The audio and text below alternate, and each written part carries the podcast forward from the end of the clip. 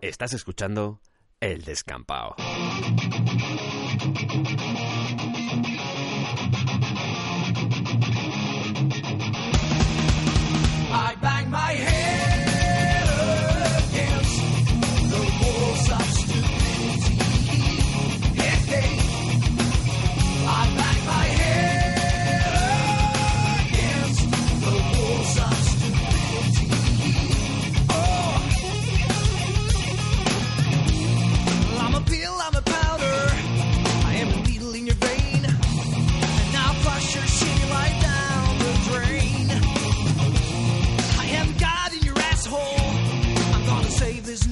Bienvenidos al Descampado.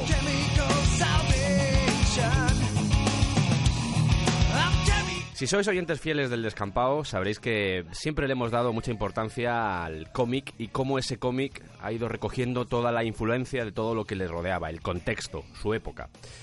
El programa de hoy va a estar dedicado a eso, especialmente. Va a estar dedicado a esa presencia de algo que forma parte de nosotros, aunque en muchos casos no queramos o no nos guste, que es la política. Y vamos a ver cómo esa visión que se ha introducido dentro de nuestros queridos cómics ha ido variando y evolucionando, a veces de formas que rozaban la propaganda. Así que vamos hoy a centrarnos y vamos a hablar sobre cómics, que sabéis que nos gusta hablar de cómics, pero también vamos a hablar de cómo esa ideología política, esos pensamientos, esa oscuridad que a veces ha rodeado a la humanidad, se veía reflejada en esas páginas. Bienvenidos a este cómics y. Por fin un programa en condiciones, un programa español, un Pero- programa con talento, con que habla de política y habla de españoles. Muy bien, me ha gustado mucho esta introducción, Sergio. Todavía no hemos no he presentado ni al colaborador y ya me estás interrumpiendo, No, Andrade. pero es que me he emocionado mucho, quiero decir yo. A mí, a mí esto de los cómics y todas estas mierdas que suelen usted hablar, pues es que no me gustan, pero esto de la política a mí me, me llama. Me voy a quedar solo para escucharle a usted y a su colaborador, que no sé quién Pues eh, como colaborador hoy tenemos a alguien que ha estado muy pocas veces en el descampado, de hecho creo que es de las primeras veces que viene, es una persona que me gusta tenerle por primera vez en este programa. una persona... Bueno, ¿para qué voy a andar con rodeos? Esa persona es Santiago Negro. ¿Cómo estás, Santi? Por Dios, ¿cómo estás? Pero si, si tú ya me has dado las llaves del descampado para entrar sin, sin llamar, ¿qué me estás contando? Buenas tardes, querido público. Ya tienes un cepillo de dientes aquí. Totalmente. Ya me has puesto en la barra de tareas de- de- del frigorífico. ¿De a quién le toca limpiar el baño? Aparezco yo, tío. O sea,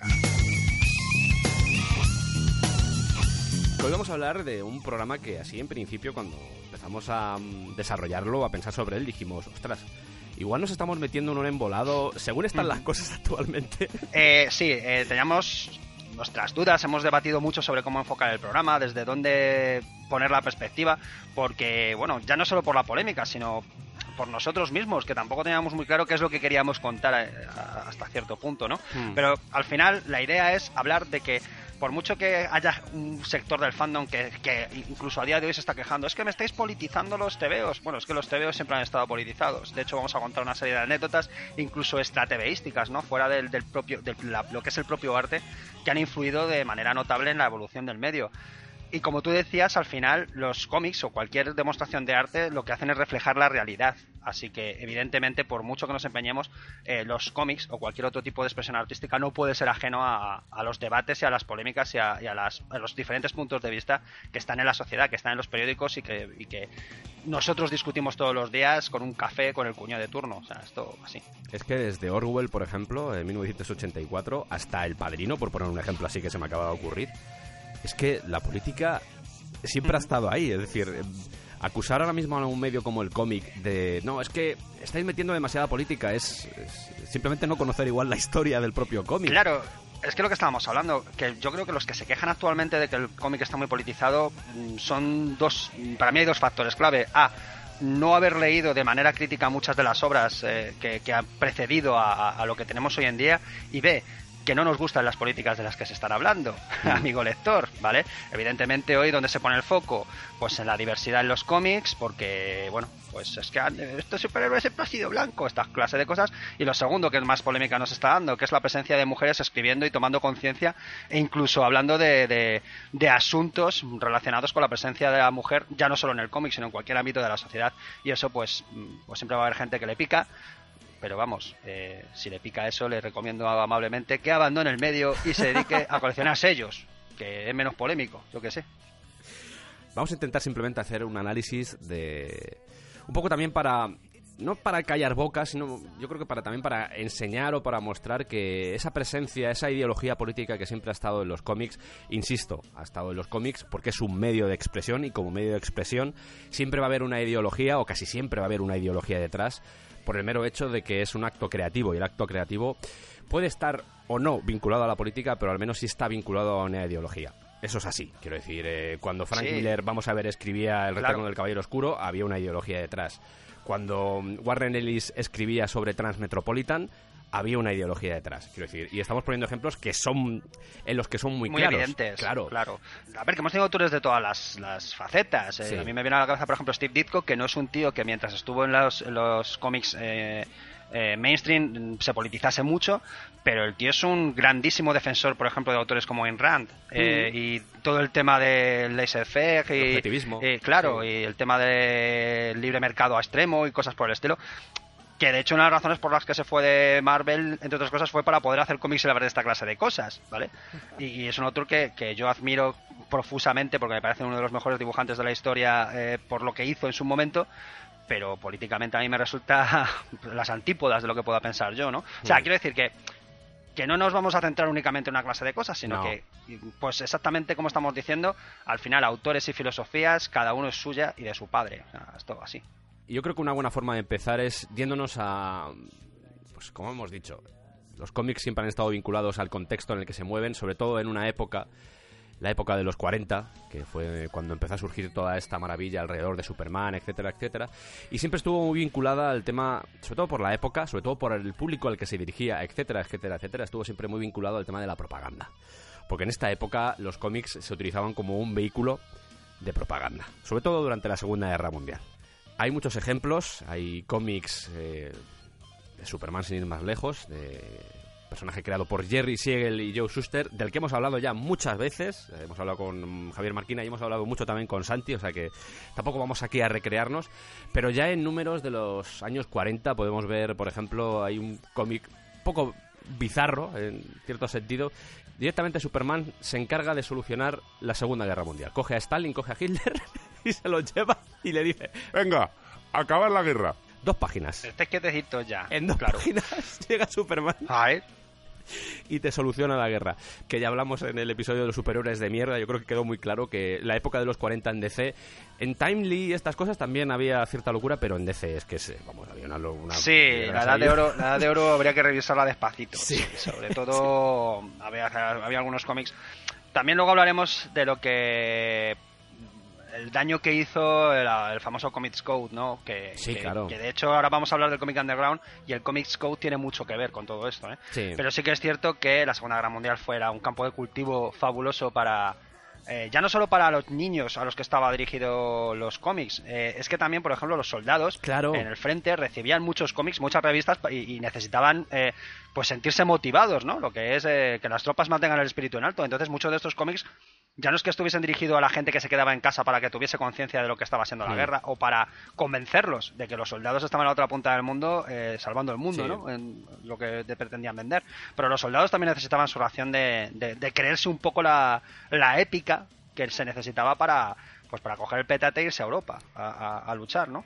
Entonces, eh, ya digo que el contexto es mucho más amplio que simplemente que el cómic estaba dirigido al, al- al público infantil. Es que de hecho hay una portada mítica de 1943 de The World's Finest Issue, número 9, en el que salen Superman, Batman y Robin tirando pelotas a los miembros del eje del mal. O sea, ¿y todo para qué? O sea, ¿cuál era el objetivo de este tipo de cómics? Que la gente pusiera dinero para los bonos de guerra. Es decir, que la gente invirtiera en la guerra. Hay una parte ahí oscura, una parte retorcida de usar un medio que, como tú bien has dicho, a priori estaba pensado para, mm, para los niños, pero que al final consumía todo tipo de gente.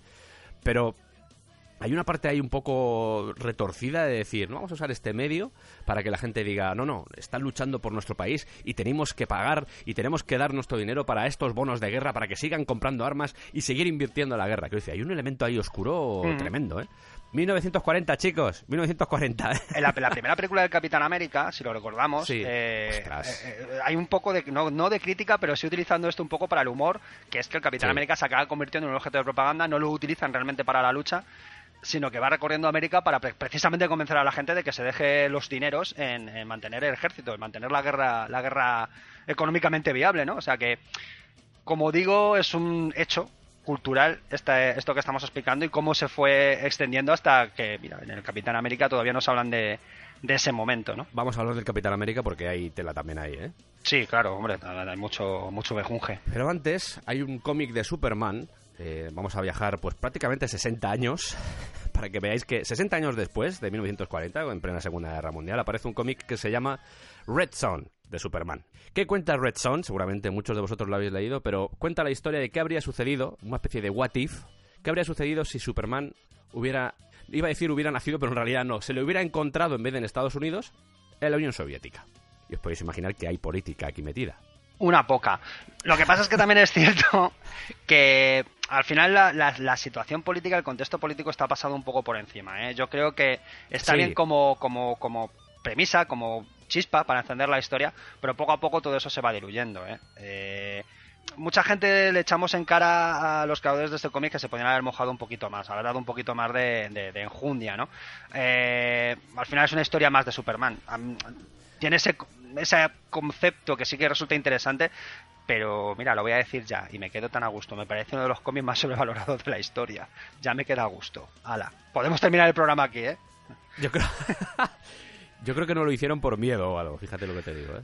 Hay cierto... Mm, lo- no Me da sé. la sensación, ¿eh?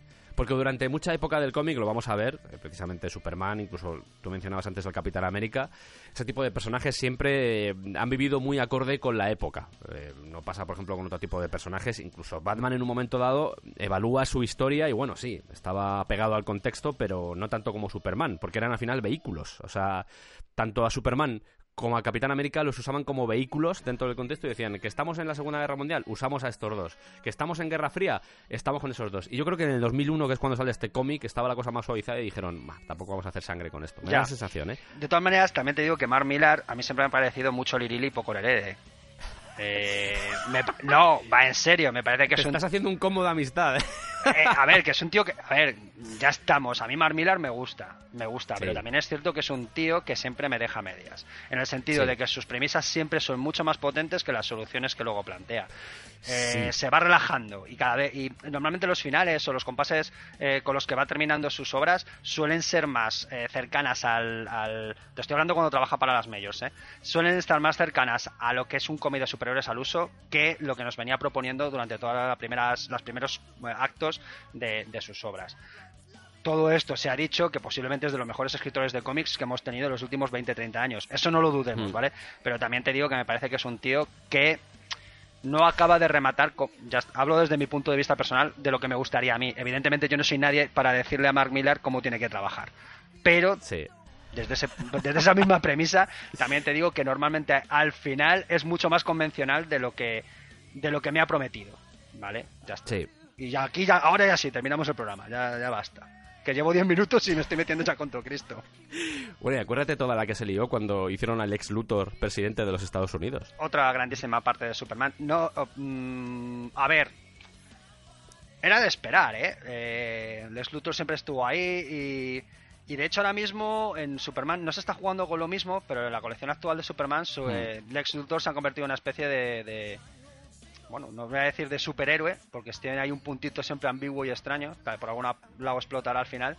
Pero bueno, sabemos todos que en la etapa anterior justo de Superman, Superman moría y la muerte de este héroe pues dejaba a Luthor como una especie de vacío interior, como diciendo, "Mm, a lo mejor debería dejar de ser tan malo y ser más bueno.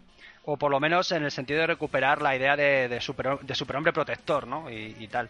Y ahora mismo se está trabajando mucho eso en, en Action Comics, sobre todo. Hmm. Y efectivamente hubo una época en la que se le nombró presidente, era la época en la que el ex Luthor era un villano sin fisuras, o sea, era más, más, más malo que la quina, y efectivamente utilizaba, utilizaba su, su poder para, para sus propios beneficios personales. Vamos a ver, como cualquier otro presidente de Estados Unidos de la historia, ¿vale? Tampoco lo vamos a, a suavizar, pero sí que este venía ya con unos antecedentes bastante fastidiados, como un Trump de la vida. O sea, Sí, al final, un poco premonitorio también, ¿eh? si es que lo que decimos, que, que al final la, la vida se refleja en los cómics o viceversa, ¿no? Los Sí. villanos también pueden llegar a ser presidentes de los Estados Unidos, como nos ha demostrado la historia reciente. O sea Sí. que- Hay cosas muy locas, en los 80 y los 90 hu- hubo cosas muy locas, de hecho Ronald Reagan durante los 80 y a principios de los 90, eh, Ronald Reagan aparecía en todos los cómics de DC. O sea, era como... Mm.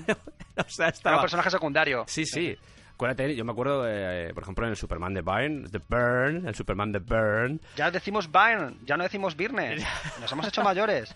Ah, no, fenómeno. O sea, me quito un peso de encima. puedo- ya puedo decir Byrne. Guay, guay. Burn, ya puedes decir Burn, sí, Burn. Burn. Y aparecía Ronald Reagan, bueno, si es más lejos, luego hablaremos de él, pero en el regreso del Caballero Oscuro de, de Frank Miller también aparece Ronald Reagan. No se dice su nombre, pero bueno, sale por ahí. Pero ostras, es él. Y además Sí, sí. una es- bastante... Sí. Ojo, ojo lo chungo que es el presidente de los Estados Unidos en esa obra. Que, que, bueno, como dice Sergio, hablaremos dentro de un ratito de ella.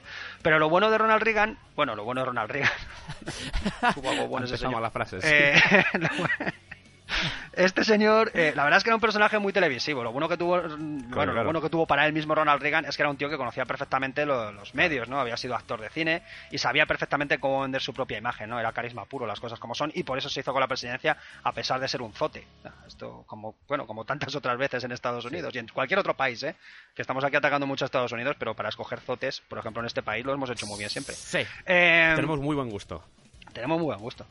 Y entonces, claro, era un personaje, como, como digo, con, con mucha presencia visual. Entonces, claro, era inevitable que cualquier tipo de, de- de- de expresión artística se hiciese con, con la imagen de Reagan. Hubo un montón de videoclips en los que se parodiaba a este, a este señor. Mm. Y en los cómics, pues lo hemos tenido en Batman presente. Eh, a mí me viene a la cabeza una que por otra parte es una de las mejores historias de Batman jamás escritas, las cosas como son, Mm. ¿vale? Eh, que es Las Diez Noches de la Bestia, ¿vale? Eh, la escribió Gene Starlin, si no recuerdo mal. Y bueno, nos contaba la historia de la presencia en Gotham de un asesino eh, de la KGB, la KG Beast. ¿Eh? ¿Habéis visto cómo hilaban? Eh, la ¿eh? KG Bestia, eh, sí, sí, sí, eran como, guau, somos de un sutil. Ay, dime, Starling, qué fino eres. Ah, ya, sí, sí. Caja Chocadme las cinco, chicos. Total, ¿qué, qué es lo que teníamos, no? Un asesino de la KGB que aparecía en, en Gotham para, para eliminar a varios de... de- a varios pues, pues eso, señores sospechosos. Sí. Además dibujaba a Gina Paro, que es uno de mis dibujantes de, de, de cómics favoritos, sobre todo de Batman de siempre. Sí. Y la portada era una... La portada del primer número, que es que además la recuerdo porque todavía la debo tener por ahí, eh, de la edición de 5 era de Mike Zeck, que es, otro tío que nació para, para dibujar superhéroes. Sí. Eh, es bestial. Y eh, bueno, pues tenía que matar a 10 hombres. Y uno de los hombres que tiene que matar es, por supuesto, el presidente de los Estados Unidos, ¿vale? Vaya. Y llega un momento en el que efectivamente mm, la caja bestia se cree que por fin va a liquidar al bueno del presidente, pero no es el presidente, es Batman disfrazado de una manera tan curiosa que cuando se quita la careta de, de, de Reagan, él tiene la máscara de Batman con las orejas, ¿vale? O sea, no entiendo muy bien el procedimiento. Eh, no, en serio, es, es, es raro. Eh, Es muy chungo eso, es verdad. es muy chungo, ¿vale? quita- pero se quita la máscara. Se quita la tío, máscara y ya tiene la máscara y puesta. tiene la máscara puesta de, de Batman. Sí. Sí. sí, la máscara de Batman con sus orejas y, y todo el rollo. Pero- Y esa, yo me acuerdo que, que, que de pequeño me, me dejaba un poco descolocado diciendo, ¿y esto cómo lo ha hecho?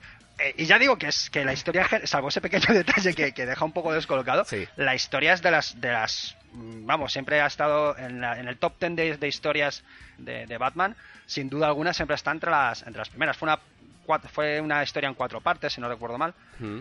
pero que eh, ya digo eh, era Gina Starling, Gina Paro eh, Jolín, hablamos de, de un buen plantel pero que ya digo que la historia siempre, siempre es graciosa por, por ese pequeño detalle Y otra de las historias míticas de Batman es la de Una muerte en la familia, que es donde matan a Jason Todd, que es una de esas historias épicas. Y a veces se nos olvida que después de esa muerte de Jason Todd sucede algo muy loco, muy loco, que ahora lo, lo evalúas y dices, eh, ostras, eh, estuvisteis finos también allí. Lo de Cage Beast eh, está bien, pero que pongas de repente al Joker como embajador de Irán. Eso muy gordo. Porque el Ayatollah Khomeini, Khomeini, Khomeini, ¿eh? que es igual que es el Ayatollah Khomeini, que ves una imagen del Ayatollah, del Ayatollah Sí, Khomeini bueno. y dices, es el Ayatollah Khomeini, No me jodáis. o sea, es el mismo tío. Lo has copiado. Lo has copiado, no me fastidies. Bueno, pues el Ayatollah Khomeini dice, Joker, jo, tío, has matado a Robin. Fantástico, fantástico, chico, te contrato, estás contratado. Y le mete de embajador. Le hacen embajador, sí. Tiene que ir a las Naciones Unidas como embajador, como embajador de Irán. ¿Sabéis quién fue el guionista de toda esta historia? Starling. Gene Starling también. ¿Qué le pasaba a Gene Starling? Era, era un campeón. sí, sí, Gene Starling también es el. eh, y, y Gina Paro, o sea, Sí, es la- el, mismo equipo que hizo. El mismo, el mismo equipo que hizo las 10 Noches de la Bestia, eh, también hizo La Muerte en la Familia. Eh, es otro de los momentos locos, el Joker mirando a la cara a Bruce Wayne, por cierto, sin máscara, que eso siempre se. En su momento dio mucho que Sí. hablar, porque. Eh, el Joker vestido como, como un jeque árabe, ¿vale? Con- como un jeque árabe, esto es así. Mira fijamente a los ojos a Bruce Wayne y se ríe en su cara. Por lo cual la gente empezó a decir, ostras, ¿qué pasa? Que el Joker ha deducido que Bruce Wayne es Batman. O sea, hubo ahí una, una, bueno, una polémica, tampoco fue una polémica, pero sí que, que dio que hablar, ¿vale? Así que, ojo, cuidado. Que ese también fue muy gorda, la de, la de el Batman, esto, la del Joker en, en Irán. Lo gracioso de esta historia, que tiene, pues, de nada va a cumplir ya 30 años, lo gracioso de la historia es que Batman, claro, acaban de matar a Jason Todd, acaban de matar a Robin, y dice, Joker, voy a ir a por ti.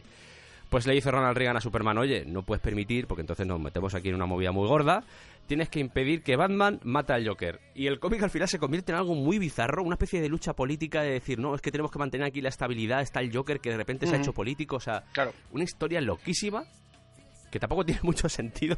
Pero bueno, Jim Starlin, Jim Starlin. queda súper loco, pero igual hay que meter las Sobre cosas por el en, contexto. en el contexto.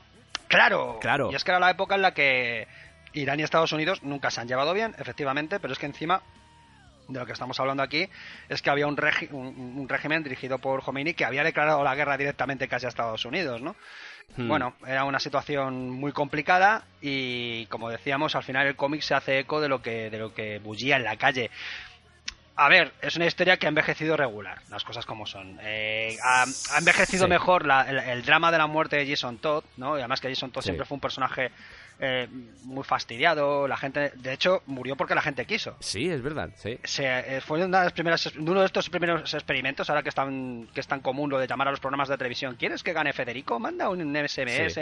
¿vale? Pues esto ¿Quieres se- que muera Jason Todd? Claro, pues es que fue así. Se, se abrió una línea de teléfonos para eh, que la gente eligiese si quería que Jason Todd viviese o Jason Todd muriese. Somos así hijo de putas en este mundo y la gente decidió que Jason Todd debía morir.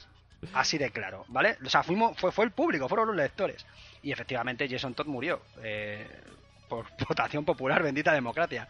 Y bueno, es eso, esa parte quizás sí ha quedado mejorado, bueno, no mejorado, sino que ha quedado más dentro de, de, de- de los momentos dramáticos de la historia de Batman, pero lo que es el resto de la historia se tiene que leer con, pues, con los ojos de, pues casi de historiador del cómic, ¿no? De entender que esto fue en un Sí. momento dado y que en cierto modo es una ridiculez. Pues exactamente lo mismo que en los cómics de 1940, quiero decir, pasa exactamente lo mismo, de la Segunda Guerra Mundial, porque ves esos cómics y dices, eh, ¿cómo? ¿Que, que no me estás intentando contar una historia? Estás intentando hacer Eso otra es cosa, casi ¿no? peor, eso es casi No, peor. No, dentro del contexto, bueno, es más propaganda, pero esto tampoco deja de ser propaganda, ¿eh? Lo que pasa es que también es cierto que, fíjate, que, que es curioso que este medio, que en teoría estaba lanzado a la propaganda y demás, unos años después, fuese declarado algo hasta antiamericano. Recordemos el proceso Sí, de, el Comics de- Code, sí. del Comics Code. Que de hecho, una de las razones por las que empezamos a hablar un poco de este programa era para, porque luego lo descartamos un poco, pero era para hablar de los inicios también del, del, del cómic underground, ¿no? Y es que el Comics Code tiene mucho que ver con esto, porque una de las razones por las que todos estos jóvenes que venían del mundo de los fanzines y empezaron a utilizar el cómic para hablar de política fue precisamente porque eh, el cómic como tal se había convertido en una auténtica chorrada. Ya nos llamaba la atención ya a los niños por dos razones, por el Comics Code y porque apareció la televisión. Hmm. Los cómics habían dejado de ser un entretenimiento masivo, ¿no? Eh, y toda esta, esta, esta gente que había crecido con los cómics y que lo habían visto convertirse en algo completamente mm, que estaba a punto de desaparecer, básicamente, lo dieron la vuelta eh, y empezaron a hablar de contracultura, de, de- de- de- de sexo incluso, de política, ¿no? Y, y apareció toda la cultura del fanzine y la contracultura de, de- San Francisco de la época tiene mucho que ver con esto, con el uso, entre, bueno, entre otras muchísimas manifestaciones, con el uso del cómic como arma de ataque contra, contra lo establecido. Gente como Robert Crump y cosas por el estilo. O sea que al final, como estamos viendo, son concatenación de hechos que se van convirtiendo en una bola hasta, hasta convertirnos en, en el cómic que tenemos hoy, en el presente. Si queréis saber más de esto que acaba de comentar Santi, tenéis el especial que le dedicamos a la censura con Javier Marquina, que quedó muy bonito, en el que os hablamos de la revista Zap y ese tipo de cosas, toda la censura que hubo, eh, todo este movimiento underground, que lo único que quería decir era, vale, hemos crecido con el Comic Code, estamos hasta las narices y ahora os vais a cagar. Ese es el resumen. O sea, Y además, la voz de Marquina para contar esto es Sí, sí. mucho más intensa, Intensa. que la mía, ¿eh? Eso, Es- eso, esto- eso va así. Lo cuenta mucho mejor que yo.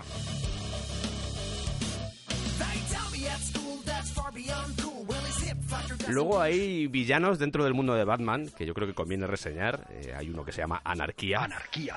El nombre bastante explícito también, sí. que se mete ahí unas, unas parrafadas enormes. de- bueno, fue creado por Alan Grant. Alan Grant eh, tuvo una etapa para mí maravillosa junto a Bray Fogel. Es que Alan Grant estuvo, creo que, como alrededor de 15 años como guionista de Batman, con diferentes artistas, Sí. pero posiblemente sea de los, guion- de, de los guionistas de la, de la historia de Batman, de los que más ha marcado la historia del personaje, ya no solo por las brillantes etapas que protagonizó con diferentes dibujantes, es que por la cantidad de tiempo Sí. que estuvo, tuvo que hacer cosas cojonudas por narices.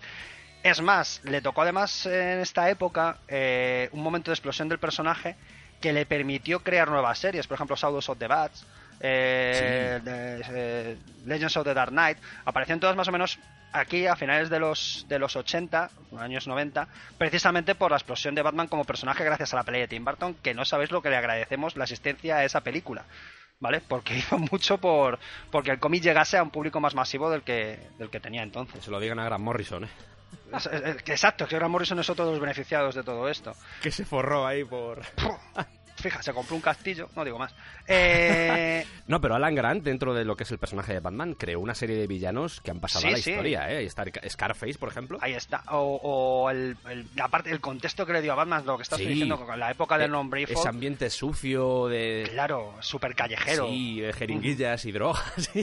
sí. Que, viene, que, que responde un poco a lo que hizo Denny- eh, Dennis O'Neill Sí. a- a- años antes, ¿no? Claro. Sigue, un, sigue un poco esa filosofía, pero yo creo que, que una de las razones por la que Batman se modernizó y fue capaz de, de aguantar el, el envite en una época muy fea, como eran finales de los 90, principios de los 90 y demás, eh, yo creo que una de las razones fue porque Non Brayfall, eh, bueno, Non Brayfall también, pero Alan Grant eh, puso muchos ladrillos importantes para mantener al personaje. A mí me parece que es un escritor que sin ser tan espectacular como puedan ser, yo que sé, pues Grant Morrison o cosas por el estilo, me parece que es un tío muy solvente, con una cantidad bestial de ideas, con mucha capacidad para, para los ambientes de serie negra y cosas por el estilo, y, y a mí es que me flipa, las cosas como son.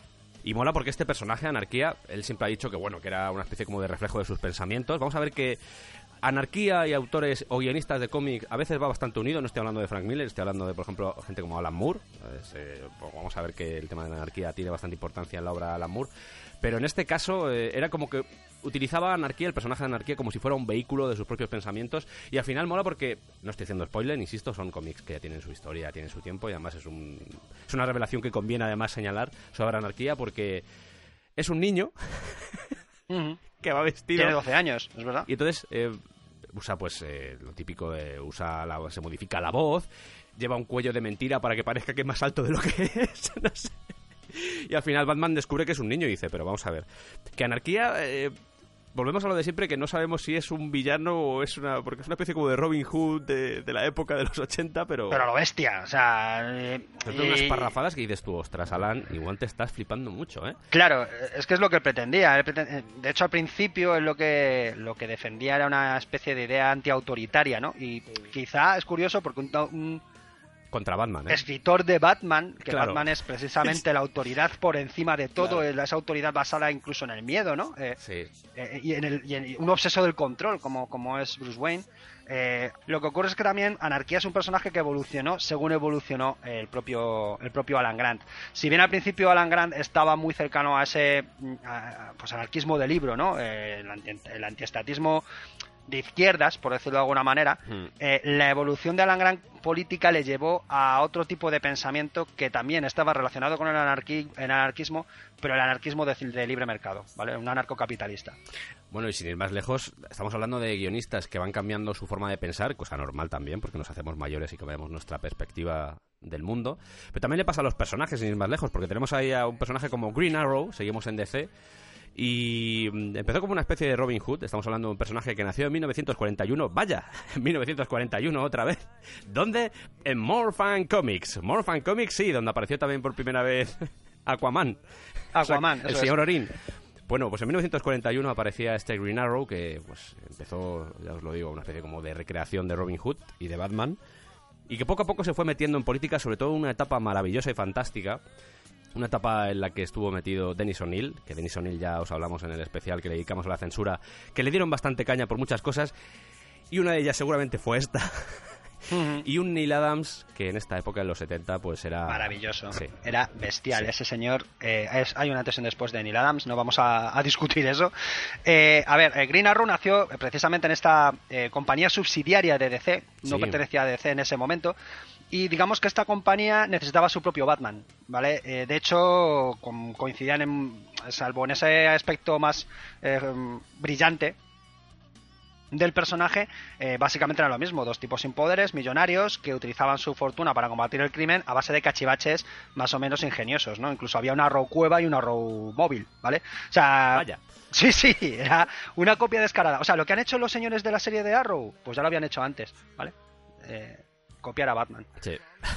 Total, es verdad. No, no, es que, es que Eh, huele mucho además el típico tío rico que ha heredado Claro, la- claro. el poder de su familia. Quiero decir que hay una serie de detalles ahí que dices, "Hmm, sospechoso. Vaya. De todas maneras, esto era bastante común, ¿eh? Porque Sí, casi claro. toda esta historia de los, de los superhéroes eh, viene del pulp, y en el pulp era muy común que viésemos esta figura del, del rico excéntrico, ¿no? Que Sí. utilizaba su fortuna para combatir contra el crimen. Sí. O sea, Batman es producto, por ejemplo, de toda esta, de toda esta parafernalia, la Vispon Verde, la Sombra, ¿no? Todos estos personajes que venían de, de- de la tradición justo anterior que dio lugar a los superhéroes. Hmm. Eh, el caso es que, como tú nos contabas, el personaje sufrió una evolución, incluso llegó a perder su fortuna, ¿no? Eh, perdió toda la, la- la pasta de la familia Queen Mm. y además cambió un poco su perspectiva respecto a cómo funcionaba la sociedad. Ya no era solo el hecho de que voy a combatir el crimen con cachivaches graciosos. No, no, de repente eh, Oliver Queen se da cuenta de que el cambio tiene que venir por otro lado, que hace falta posicionarse políticamente y se convierte en una especie de, de activista social, ¿no? sí, Y entonces aparece esta época en la que además le confrontan a Green, Lan- a Green Lantern, que en este momento era un personaje muy distinto al que hemos conocido después. Sí. ¿vale? Ahora, con el tiempo hemos visto que era un piloto, pues, eh, más o menos atrevido, que tenía ciertos problemas con la autoridad. Para nada. El Green Lantern original era otro obseso del control, de las normas, y efectivamente cumplía a la perfección su papel de policía espacial. Sí. ¿vale? Es lo que era.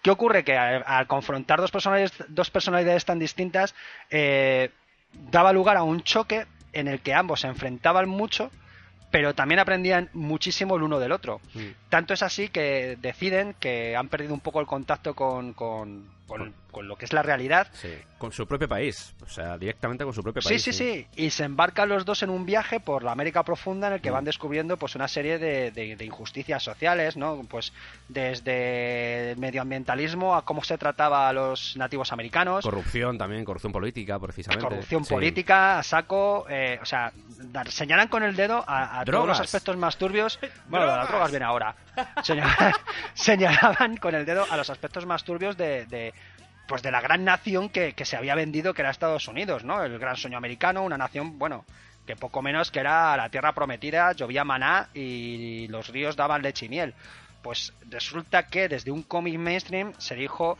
sí, vale, este país tiene muchas cosas buenas, pero nos estamos flipando y nos estamos olvidando de la gente que se está quedando atrás del sueño americano. Mm. Y eso era muy potente, era muy potente porque era admitir que las cosas no eran tan bonitas como nos estaban contando. De hecho, todo esto viene a colación de la destrucción del sueño americano que fue la guerra del Vietnam eh, y efectivamente toda esa, esa contracultura y el movimiento eh, juvenil, por decirlo de alguna manera, que estaba diciéndole a sus padres que, que el sueño americano no era lo que les habían vendido, que no era tener una, un coche, una tele y una casa en los suburbios, ¿no? Eh, hay una un- lo de siempre no hay un contexto histórico muy potente que da alas a la historia de, de, de O'Neill Mm. ¿qué ocurre? que llega un momento en el que además se atreve con algo que estaba absolutamente prohibido que eran las drogas el Comics Code prohibía eh, hablar de las drogas incluso para condenarlas era una Mm. cosa súper ridícula bueno el Comics Code es ridículo en general pero aquí Sí. es que se decía eso no podéis hablar de drogas ni siquiera para decir a los chicos que son horribles que van a acabar con su vida ¿no? No es la primera vez que se habla de drogas, porque ya Marvel había Sí. dado un paso valiente hacia Con adelante. Spider-Man. En Spider-Man, efectivamente, con, con Harry Osborn, eh, Sí. pues un personaje muy querido por el público que acabó enganchado a, a los estupefacientes, el hombre, ¿vale? Y además una época bastante, bastante turbia, porque fue además la época en la que además moría Gwen Stacy y demás, o sea que estaba enganchado hasta las cejas. Claro, era una época muy oscura, era cuando Spider-Man se hace mayor, ¿no? Entre otras cosas por esto.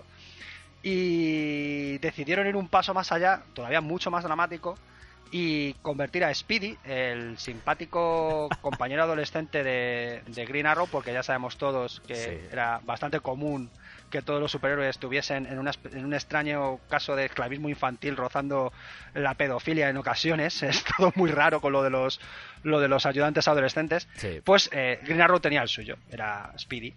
Y resulta que descubre que Speedy está enganchado a lo que es el jaco, ¿vale? Eh, se pincha, vamos, le encantan las agujas y no para tricotar al muchacho. Lo descubre de manera dramática, de hecho responde de una manera bastante chunga, porque digamos que el, el liberal el liberal político con una mano en la calle mm, desprecia a su propio compañero porque está enganchado a las drogas. Te quedas un poco en plan, pero tío, eh, esto es muy despreciable, ¿no? Pero lo importante de esta historia es que efectivamente se atrevieron a, a dar ese paso y a, jolín, convertir a, a los simpáticos eh, compañeros adolescentes, que eran eso, una forma de conectar con, con los niños que leían cómics, ¿no? Como diciendo, vosotros podríais ser los compañeros de vuestros héroes. No, lo hacían por eso, ¿sabes? Puede ser un junkie, querido amigo. Y, y no, no, claro, en plan, sí, también puedes acompañar a Batman, pero también te puedes enganchar a esta mierda. Y, y fue un momento muy duro que impactó de manera bastante fuerte a los lectores de, de entonces, que ya no eran niños. Volvemos al tema, era en ese momento en el que los lectores estaban pidiendo algo un poquito más sofisticado, más adulto, y jolín, Denis O'Neill dijo, ¿queréis arroz? Toma dos tazas.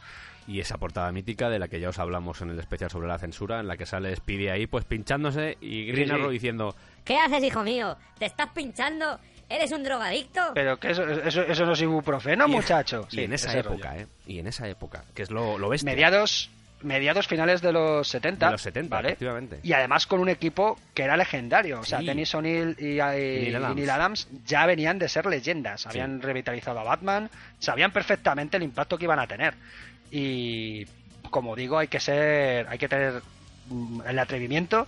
Y luego segundo tener el suficientemente el suficiente nombre para que tus editores digan mira tío nos arriesgamos vamos a, a tirar para adelante y es una etapa que como digo ha sido recopilada infinidad de veces así que Para acabar ya con DC, simplemente mostrar o pues hablar sobre un cómic llamado Prez, que apareció en 1973, creado, y esto es curioso, por el autor del Capitán América, eh, Joe Simon, que creó este personaje que es un niño que de repente se convierte en presidente de los Estados Unidos. Baja la edad a la que te puedes hacer presidente.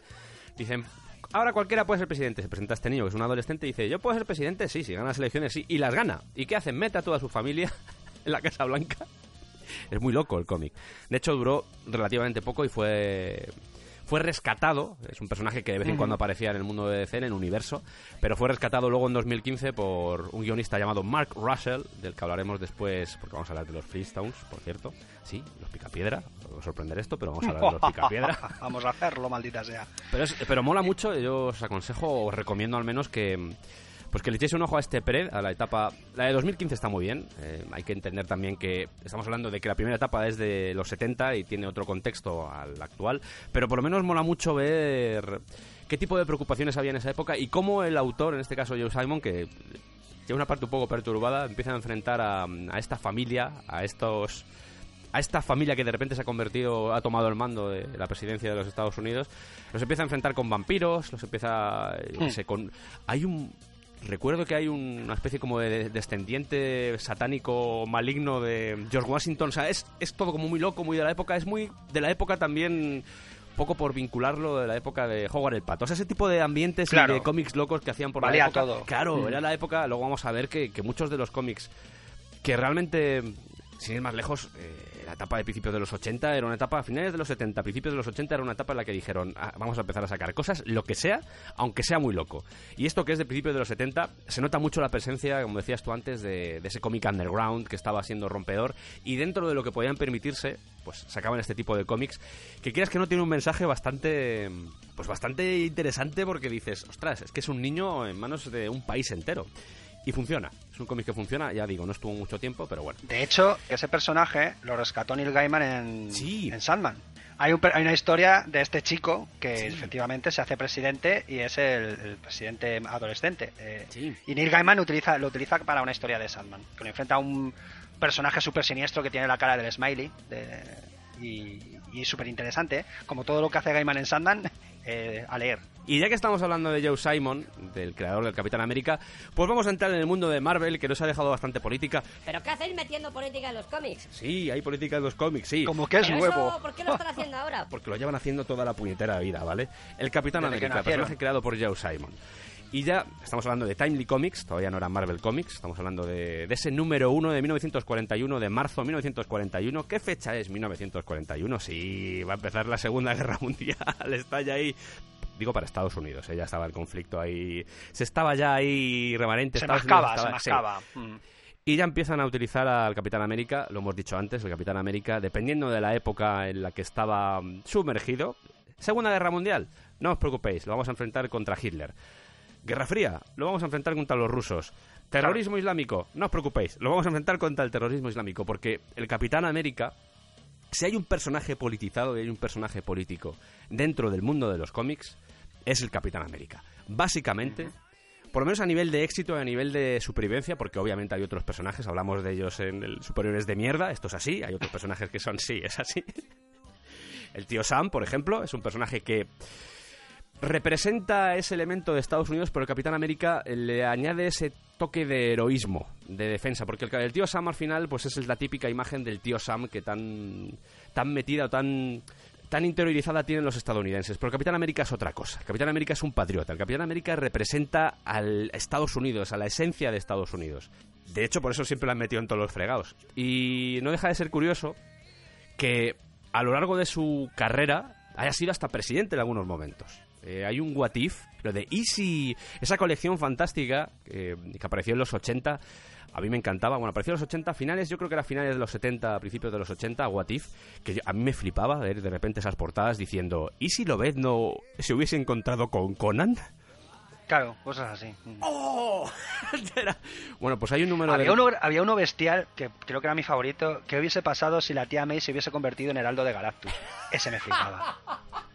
Es que me eran así. encantaba, de verdad. Es Eran que eran historias tan así que, Sí, que eran un las solamente- tenías que querer. Claro, era, era solo un- eran autoconclusivas, quiero decir, leías el número y se acababa ahí la historia.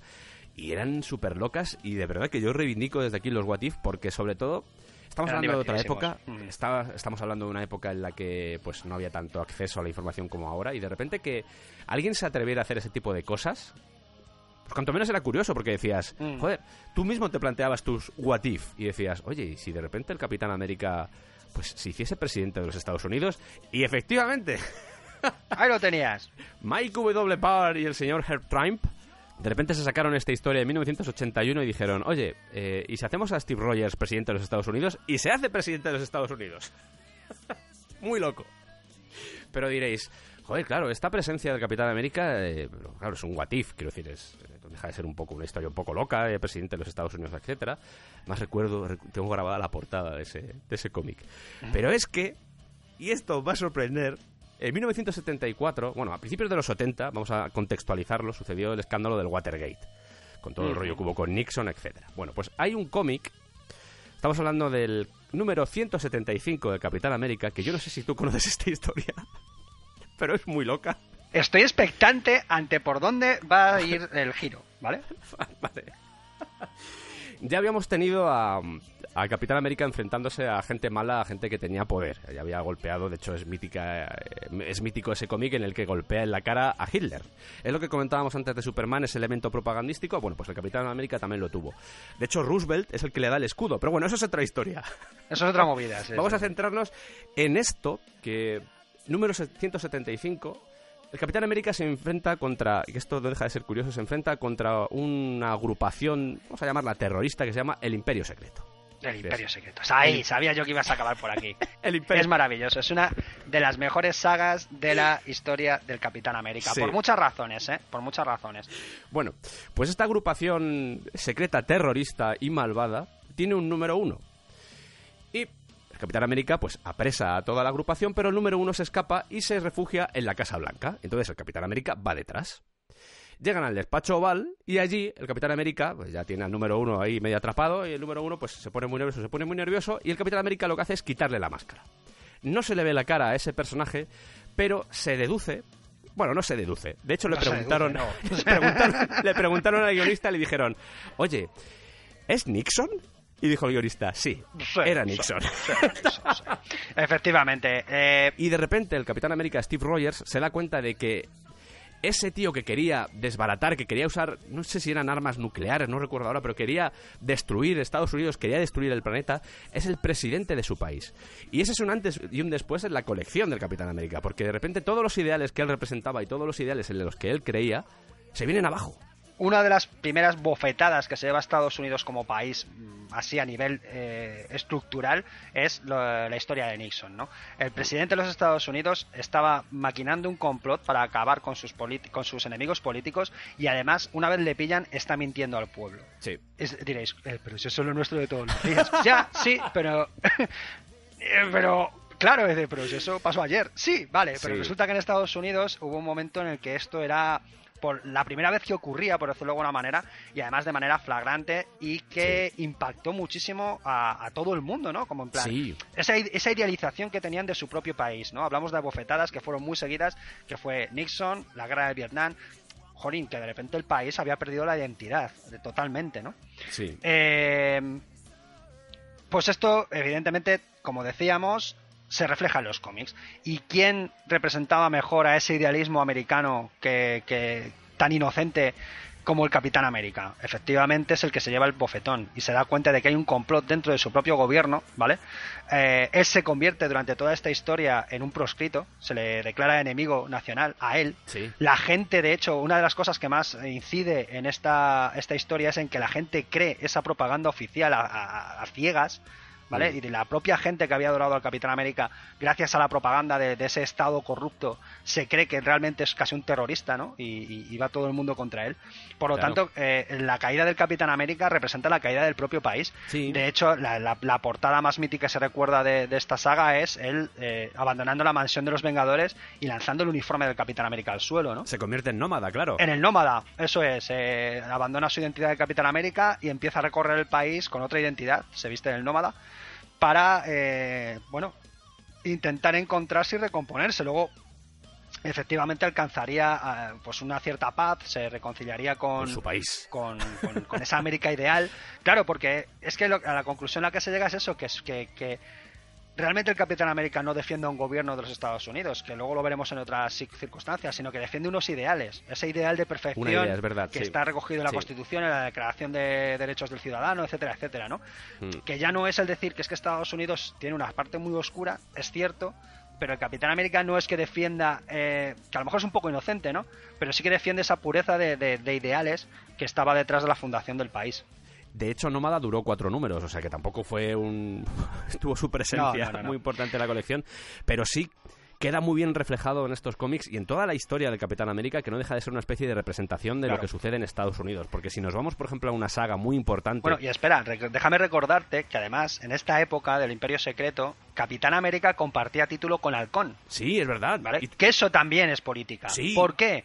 Porque Halcón era uno de los primeros personajes negros eh, y además con una identidad negra bastante, eh, bastante presente, ¿no? Era un héroe de barrio, un héroe que defendía, que incluso muchas veces se enfrentaba al Capitán América en cuanto a, a- a la idea que, de- que defendían cada uno de lo que era América o de dónde estaban realmente los problemas, ¿no? Porque digamos que el Capitán América estaba enfrentándose a mega enemigos como, le- como, la, como la secta esta del Imperio Secreto y este Sí. tío estaba en Harlem partiéndose el cuello por, por otro tipo de historias, ¿no? Más pequeñas Sí. y más cercanas.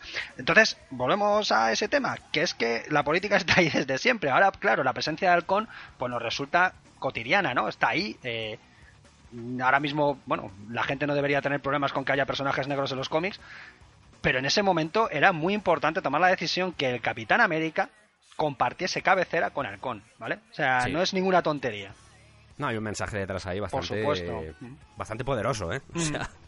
Sobre todo porque lo que decías tú, porque las historias de Halcón eran, eran muy de barrio, pasaba un poco como Luke Cage, era una especie Claro. de Luke Cage alado, o sea, era ese tipo de concepto. Y le ponía un poco a... a- Le bajaba los pies. de la calle al Capitán América. Sí, Eso es, le le decía, tío, la la tierra, realidad sí. de América es esto, ¿vale? Tú estás Sí. peleándote con... Extraterrestres y mierda. Antiguos criminales nazis, ¿vale? Y lo que me quieras contar, pero es que resulta que Estados Unidos los problemas que tiene es una desigualdad social tremenda, un problema racial brutal... O sea, y, y eso lo estaban contando los cómics mainstream de, de la Marvel de los 70. Hmm. Y sabes también a lo que a lo que estaba yendo antes, a esa saga mítica que es Civil War, donde el Capitán América pues tiene una importancia vital, que también tiene una importancia vital Tony Stark, que también tiene un origen así peculiar porque Tony Stark apareció a principios de los 60, guerra de Vietnam, un tío que vende armas, eh, poco ay, turbio, un poco turbio sí, todo. Stan Lee, eh, que quieres aquí hacer bueno aquí a, a este tipo de gente, eh? sí, bueno, pero bueno. Civil War yo creo que es un ejemplo claro. Eh, estamos hablando de que Civil War pues apareció después del 9-11. Vamos a ver cómo ese tipo de perspectiva que han usado diferentes autores o diferentes editoriales con el 9-11 varía bastante. Y Civil War al final no deja de ser una especie de resultado de nuevo del contexto político de la época. Exacto, ahí está. ¿Por qué? Porque la sociedad americana estaba completamente dividida. Eh, de hecho, eh, hubo uno de los momentos. Se, ha- se habla mucho de Trump como que está, que, era, que, est- que está loco, que es un zumbao y tal. Pero lo que. No, no, es que lo que hizo George Bush en su Sí, propio sí. país en ese momento eh, rozó peligrosamente. Bueno, rozó peligrosamente no. mm, Entró en terrenos casi dictatoriales. Sacó Sí. listas, sacó listas de canciones que un americano no debería escuchar y que no se deberían poner en la radio. Hmm. ¿Vale? Parece una chorrada, pero eso me parece muy serio que se haga desde un gobierno de los Estados Unidos, por muy en crisis y por muy atacado que estés, ¿vale? Estás Sí. hablando de la gente de tu propio país, no de un tío loco que desde una montaña de Afganistán ha decidido volarte por los aires un edificio. No, no. Eh, estamos hablando de tu propia gente. Eh, eh, artistas desde el escenario se veían obligados a justificarse delante de la gente que estaba en el foso. Recuerdo a Eddie Vedder discutiendo en, el- medio de un concierto con un tío que le decía desde, el desde abajo que dejase de hablar de política y se dedicase a tocar música. Eddie Vedder, que siempre ha sido un tío muy siempre ha sido muy comprometido, le dijo, no, el que se Sí, tiene sí. que ir de aquí a tomar por culo eres tú. ¿Vale? O sea, así, o, o el caso de las, Dixie, de las Dixie Chicks, un grupo de country que además son mujeres, ya lo tenían bastante complicado en un mundo completamente masculino como es el country, encima Sí. se posicionaron políticamente en un mundo como, como el del country, que suele ser bastante tradicionalista. Sí. Eh, hicieron un documental de ellas, en plan, que se llama algo así como Cállate y toca música. No me acuerdo exactamente el título, pero por ahí van las cosas, ¿no? Porque eso es lo que- le decían a estas chavalitas, que lo único que decían es que no estaban de acuerdo con la política de Bush en ese momento. Hmm. Eh, todo eso parece que se ha olvidado porque ahora tenemos a Trump, que, que tiene un peinado mucho más pintoresco, pero, pero vamos, eh, están igual de zumbados, ¿vale? Sí. Y ese tío le tuvimos muchos, mucho tiempo, dos legislaturas en Estados Unidos, eh, y fue una locura. No, no, no, no me, sorprende que, que seamos capaces de olvidar algo que sucedió hace nada, ¿vale? Hace 10, 11, 15 años. Entonces, eh, Civil War fue el reflejo de esa sociedad completamente dividida. Aquellos que estaban dispuestos a sacrificar eh, aspectos de la vida personal eh, y, y someterse a una vigilancia extrema y, eh, o, o cumplir ciertas directrices del gobierno, aunque estuviesen en contra de la propia esencia de Estados Unidos, y otra parte que efectivamente decía que los derechos civiles e individuales estaban por encima de cualquier locura eh, de un gobierno central, ¿no? Entonces ahí se pusieron las, las, dos, las dos facciones. Por un lado estaba el Capitán América defendiendo los derechos civiles y por otro lado estaba Tony Stark defendiendo esa casi prisión interna en cuanto a que la seguridad estaba por encima de todo, por encima del, del propio ciudadano. Entonces, claro, Sí, de la, de la privacidad del- de los ciudadanos. Es que es. Al final es el debate un poco en el, el que Pero es que estaba ahí el basándose debate, mucho el en, los, debate. en los mutantes. Hay que decir que el, el gatillo de, de toda esta historia no es el 9-11 en sí, no es el 11 de septiembre, sino que, bueno, se cuenta una historia de que un superhéroe pues, pues provoca sería parda, se provoca una tragedia dentro de la ciudad, muere gente, y entonces dicen, oye, esto no puede volver a suceder, los mutantes son peligrosos y vamos a el ver... acta presidencial lo que dice es que cualquier mm, personaje que se dedique a combatir Sí. el crimen con máscara tiene que eh, hacer pública su identidad. Estar censado, estar censado, por decirlo así. Y, y no deja de ser porque el- si algo significó para la sociedad, no solo para Estados Unidos, sino a nivel mundial, si algo significó el, el 11 de septiembre, fue esa pérdida de privacidad que poco a poco ha ido sucediendo. Sí, sí, nos lo hemos Nos creído. lo hemos creído. Y, y volvemos siempre a esa extraña dicotomía entre lo que es la protección y la falta de...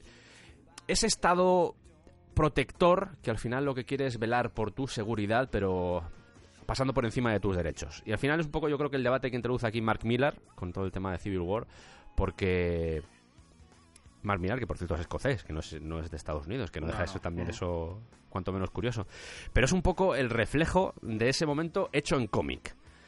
E insisto, eh, ahora lo hemos normalizado, pero antes del. Hay un antes y un después del 11 de septiembre. Muchas de las cosas que hemos comentado, por ejemplo, pues la guerra de Vietnam, la Segunda Guerra Mundial, pues son cosas que no hemos vivido, pero desafortunadamente el 11 de septiembre muchos de los que estáis escuchando lo vivimos. Lo vimos todos. Claro. Es que lo vimos en la tele. Que hay, que hay cosas que nos han llegado por imágenes posteriores, eh, incluso todo esto de Vietnam, aunque la gente que estaba allí no lo vivía como, como nosotros vivimos el 11 de septiembre, que lo vivimos en directo. Es que yo recuerdo perfectamente Sí. que me estaba comiendo un yogur de coco, o sea, que lo recuerdo como si estuviese allí, que, que nos dejamos, que- que es eso, nos quedamos todos... eh, completamente hipnotizados porque no nos acabábamos de creer lo que estaba pasando ahí. O sea, estábamos viviendo la historia en directo, para mal. O sea, Sí. es- fue, fue, fue bastante chungo. Yo no, no- tengo que decir que no lo vi en directo. Yo sí, yo, esta- yo estaba- acababa de comer. Estaba en casa de mis padres que había ido a verlos.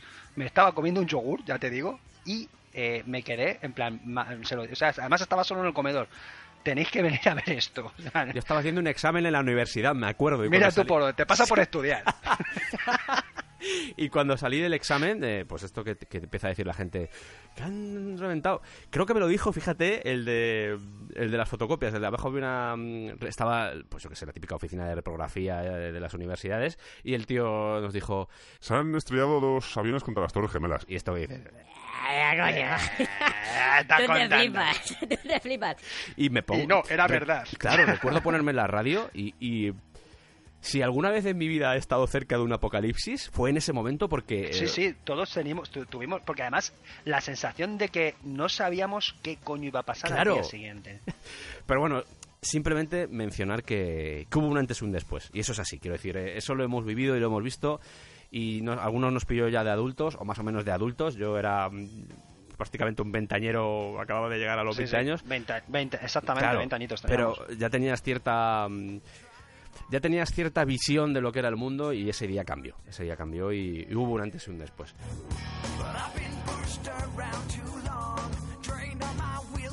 Después han aparecido más sagas en las que también yo creo que hay un elemento político, aunque no tan marcado como en este Civil War. Sí, este- Hay un Civil War 2, de hecho, pero que se separa un poco porque ¿Qué es- pasa si alguien tiene la capacidad de ver el futuro? Eso si es. se puede hacer justicia pro- eh, proactiva, en el sentido de sabemos que alguien va a cometer un crimen, Minority le podemos acusar ya de ese crimen que no ha cometido. Sí. Esa es la, la, la, pues la, la contradicción en la que nos mete eh, en una saga bastante menos mm, atractiva que la Civil War original. Sí. Eh, infinitamente mejor es la original, a pesar de los fallos. Y esta saga fue tan así, tan bestia, que una de las consecuencias que vivimos posteriormente fue el asesinato del Capitán América. Sí, claro.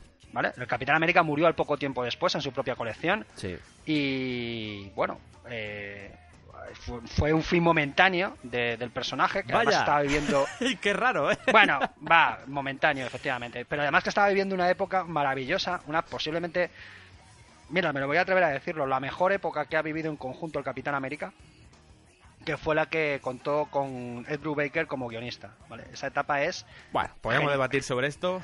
A mí me parece maravillosa, desde, mí- Soldado de Invierno hasta que acaba, me parece. Sí, no, es, muy, muy buena. es muy Ah. Es cierto que es a lo mejor me he pasado diciendo que es la mejor de la historia, pero en conjunto. Mira, de Mateis me gusta mucho, por ejemplo. Bueno, sí, es, ya, pero además es otro rollo. Es, mucho, otro rollo. es mucho más corta, además. Y además la de Estuvo- Brubaker es más adulta, por decirlo así. Además que coge mucha Claro, esencia hombre. de lo que le rodea y eso lo hace más interesante. Sobre todo para la gente que ha vivido esa época, que esto es lo de siempre, el contexto. Claro. Los claro. contextos, Hombre, que son muy importantes los contextos.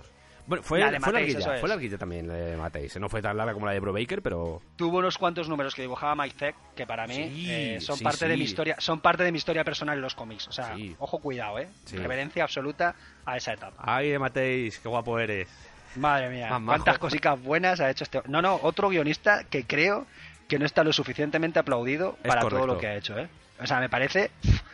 Mira, hace poco me, me releí y tuve que escribir al respecto de, de la última cacería de Craven. Yo también tengo un artículo. O sea, los pelos como sobre- escar- Los pelos como escarpias, colega. Sí, sí, O sea, ese cómic es brutal. Yo también tengo otro otro artículo en, sin ir más lejos, en Zona Cero y, En Zona y de Cero. verdad que ese cómic para mí es de pues de lo mejorcito De que lo me he leído. Ese, ese cómic, de acabar de leerte un cómic, mirar el cómic y decir, joder, lo que acabo de leer, ¿eh? Qué bueno Pero es ese esas- cómic, ¿eh?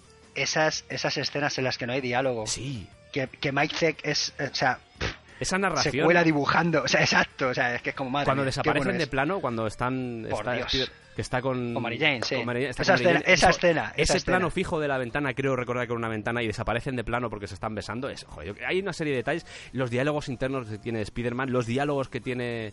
eh, las reflexiones que hace Craven... No sé, es- para mí es una de las obras maestras del Es una genialidad. Bajo mi punto de vista, Sin ¿eh? O duda. sea, así, tal cual. O sea, a todos los No, no, y si lo dudáis, si lo, si lo O lo leéis y sacáis oyentes, vuestras propias conclusiones.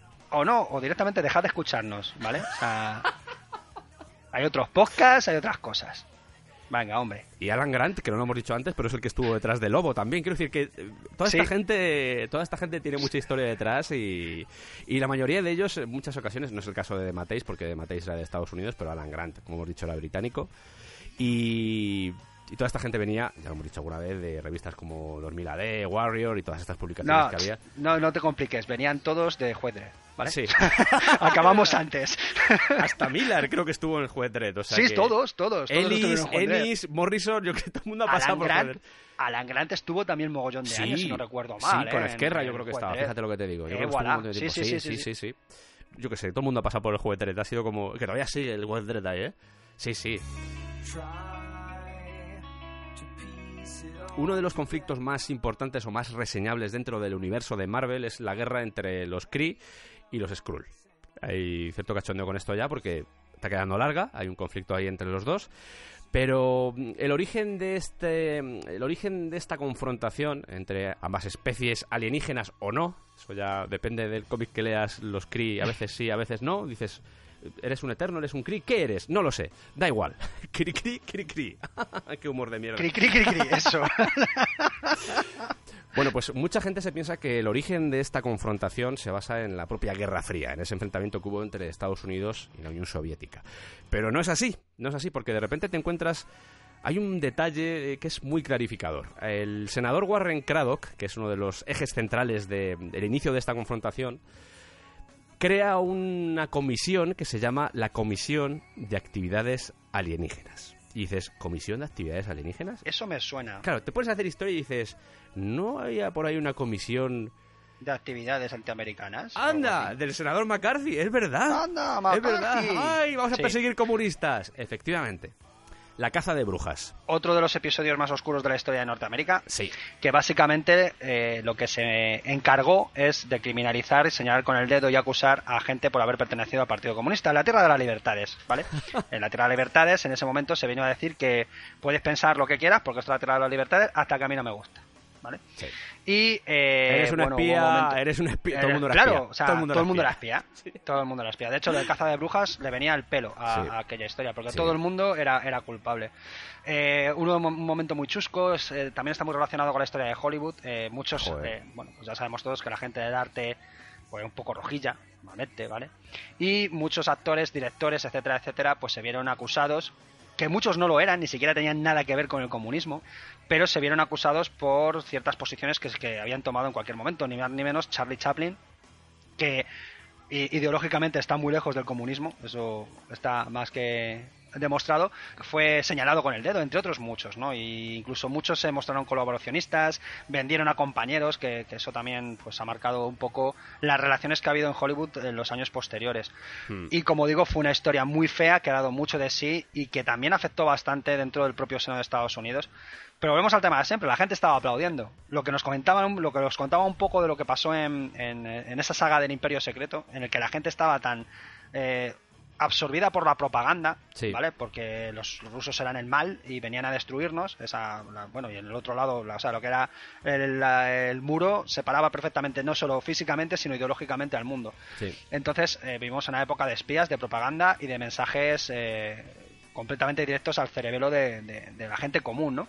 Mm. Y la gente aplaudía, la gente aplaudía esto y veía que, que se estaba haciendo un acto de americanismo de pro por, por señalar con el dedo y acabar con, con las carreras de, de- de decenas, centenares de personas, ¿no? Entonces es un episodio muy triste que, como dice Sergio, tiene su reflejo en esta guerra Cree School que tiene ese pequeño detalle, pero que es muy importante porque básicamente es eh, la chispita que enciende la historia. Y voy a aprovechar para recomendar una película, una película llamada Trumbo, que va sobre Dalton Trumbo, que le conoceréis seguramente por haber sido el director de Johnny cogió su fusil, que cuenta un poco esta época y la cuenta de una forma interesante porque igual eh, Dalton Trumbo fue uno de los pues uno de los elementos más activos dentro de esa pelea que se originó a partir de esa comisión que lo único que hacía era perseguir a gente porque sí, porque no le caía bien. Funcionaba así la cosa, ¿eh? Hacía, alguien hacía una película y decían, no, no, es que este es comunista, a saco con él. Sí, vamos, básicamente cualquier persona que tenía una idea pues pacifista Sí. o vamos, un poco fuera de lo que era el planteamiento oficial del gobierno de Estados Unidos en ese momento, era declarado comunista. Ya, Comunista. pero si es que yo no soy comunista, da igual, lo eres, Lo eres. ¿vale? ¿Te gusta? No, pues te jodes. Y básicamente eso es lo que hubo. También en la película, ya que dices tú, la de eh, Buenas noches y buena suerte, dirigida Sí. por George Clooney, que habla precisamente de también esta historia de un presentador de, de- de radio y televisión que, que se enfrentó públicamente a McCarthy porque no consideraba eh, que eh, su cruzada absolutamente demencial tuviese nada que ver con eh, precisamente esa idea que estamos hablando de los Estados Unidos como, como reserva de libertad ideológica, ¿no? Eh, entonces también hubo un enfrentamiento muy importante ahí, eh, pues dialéctico, ¿no? En este caso. Dalton Trumbo, que igual os suena más porque fue uno de los... Bueno, yo creo que fue el único guionista de Espartaco. Pero bueno, eso ya es otra historia. Fue guionista de Espartaco. fue guionista de Espartaco, Dalton Trumbo, ahí donde lo ves. Que lo fue acabaría... el, que, escri- fue el que- el que escribió la frase sobre gladiadores, fue él. Sí, fue él, fue el Dalton Trumbo. De sí. repente me cae mucho mejor ese señor. Qué tío más grande. Ha habido cosas más actuales. Hay un personaje, de hecho, de Marvel, Miss Marvel, señorita Kamala Khan. Pakistano-americana, vamos a decir. Vale, es que el, americano me duele mucho decirlo, tío. No me gusta decir... Pero no, no, es que Sí, es ¿sabes? nacida en Estados Sí, Unidos. ¿sabes? es Claro, así. pero me, me gustaría más decir pa- pakistano-estadounidense, ¿sabes?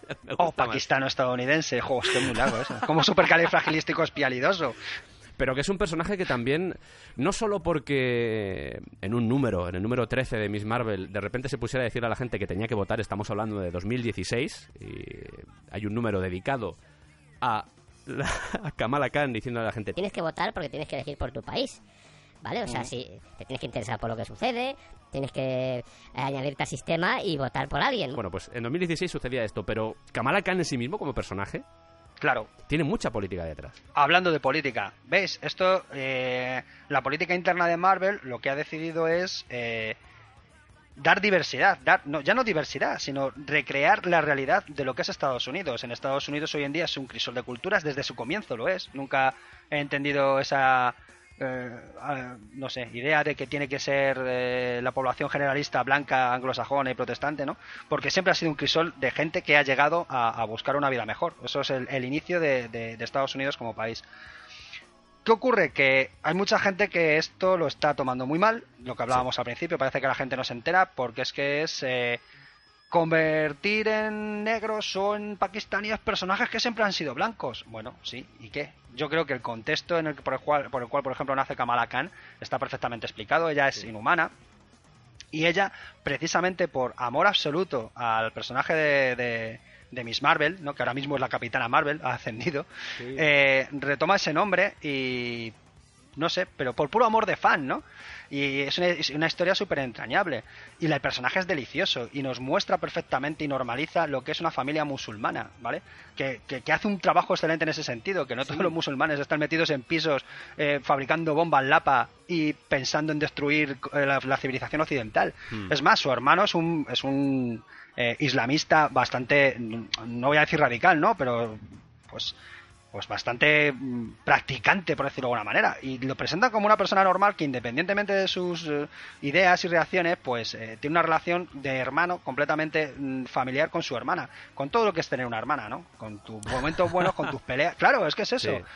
Eh, que, que, que la recreación familiar que hay alrededor nos normaliza mucho algo de lo que la gente hasta hace muy poco tenía miedo y Sí. sigue teniendo miedo. Y sigue teniendo miedo, Porque sí. es que es así, vivimos en una sociedad en que si tus vecinos son musulmanes, lo primero que piensas, esto es así de jodido, lo primero que piensas es que te van a volar por los aires. Nos han metido eso en la cabeza y es, es muy fastidiado vivir así. Entonces, si el cómic, el- un entretenimiento tan, no sé, no, no voy a decir pequeño, pero pues tan de andar por casa como es el cómic de superhéroes, va a hacer el trabajo de, de normalizar esto y que empezamos a entender cómo funciona el mundo de verdad, más allá del miedo que nos quieran meter en la cabeza, a mí me parece genial. Eh, hay un montón de gente que utiliza argumentos absolutamente demenciales, ¿no? Por ejemplo, hace poco, un tío que está en contra de esto de la diversidad en los cómics en Twitter decía que, que qué asco, ¿no? Porque aquí estamos aguantando gente de todas las razas en los cómics mainstream americanos, pero tú te vas a un cómic africano y todos son negros. Utilizaba ese argumento, ¿vale?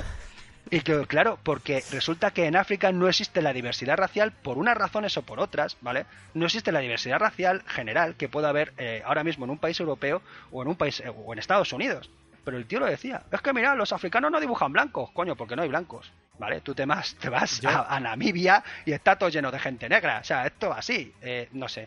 Los, los argumentos que utiliza la gente que, que- que me parecen absolutamente demenciales, cogidos por los pelos y, bueno, ni cogidos por los pelos. eh, absolutamente falacias y, e- y desinformados, ¿no? Y, bueno, no, ni siquiera desinformados, porque ellos saben perfectamente por qué lo hacen, sino con la, inten- con la intención de desinformar. que es Hmm. muchísimo más, más ruin.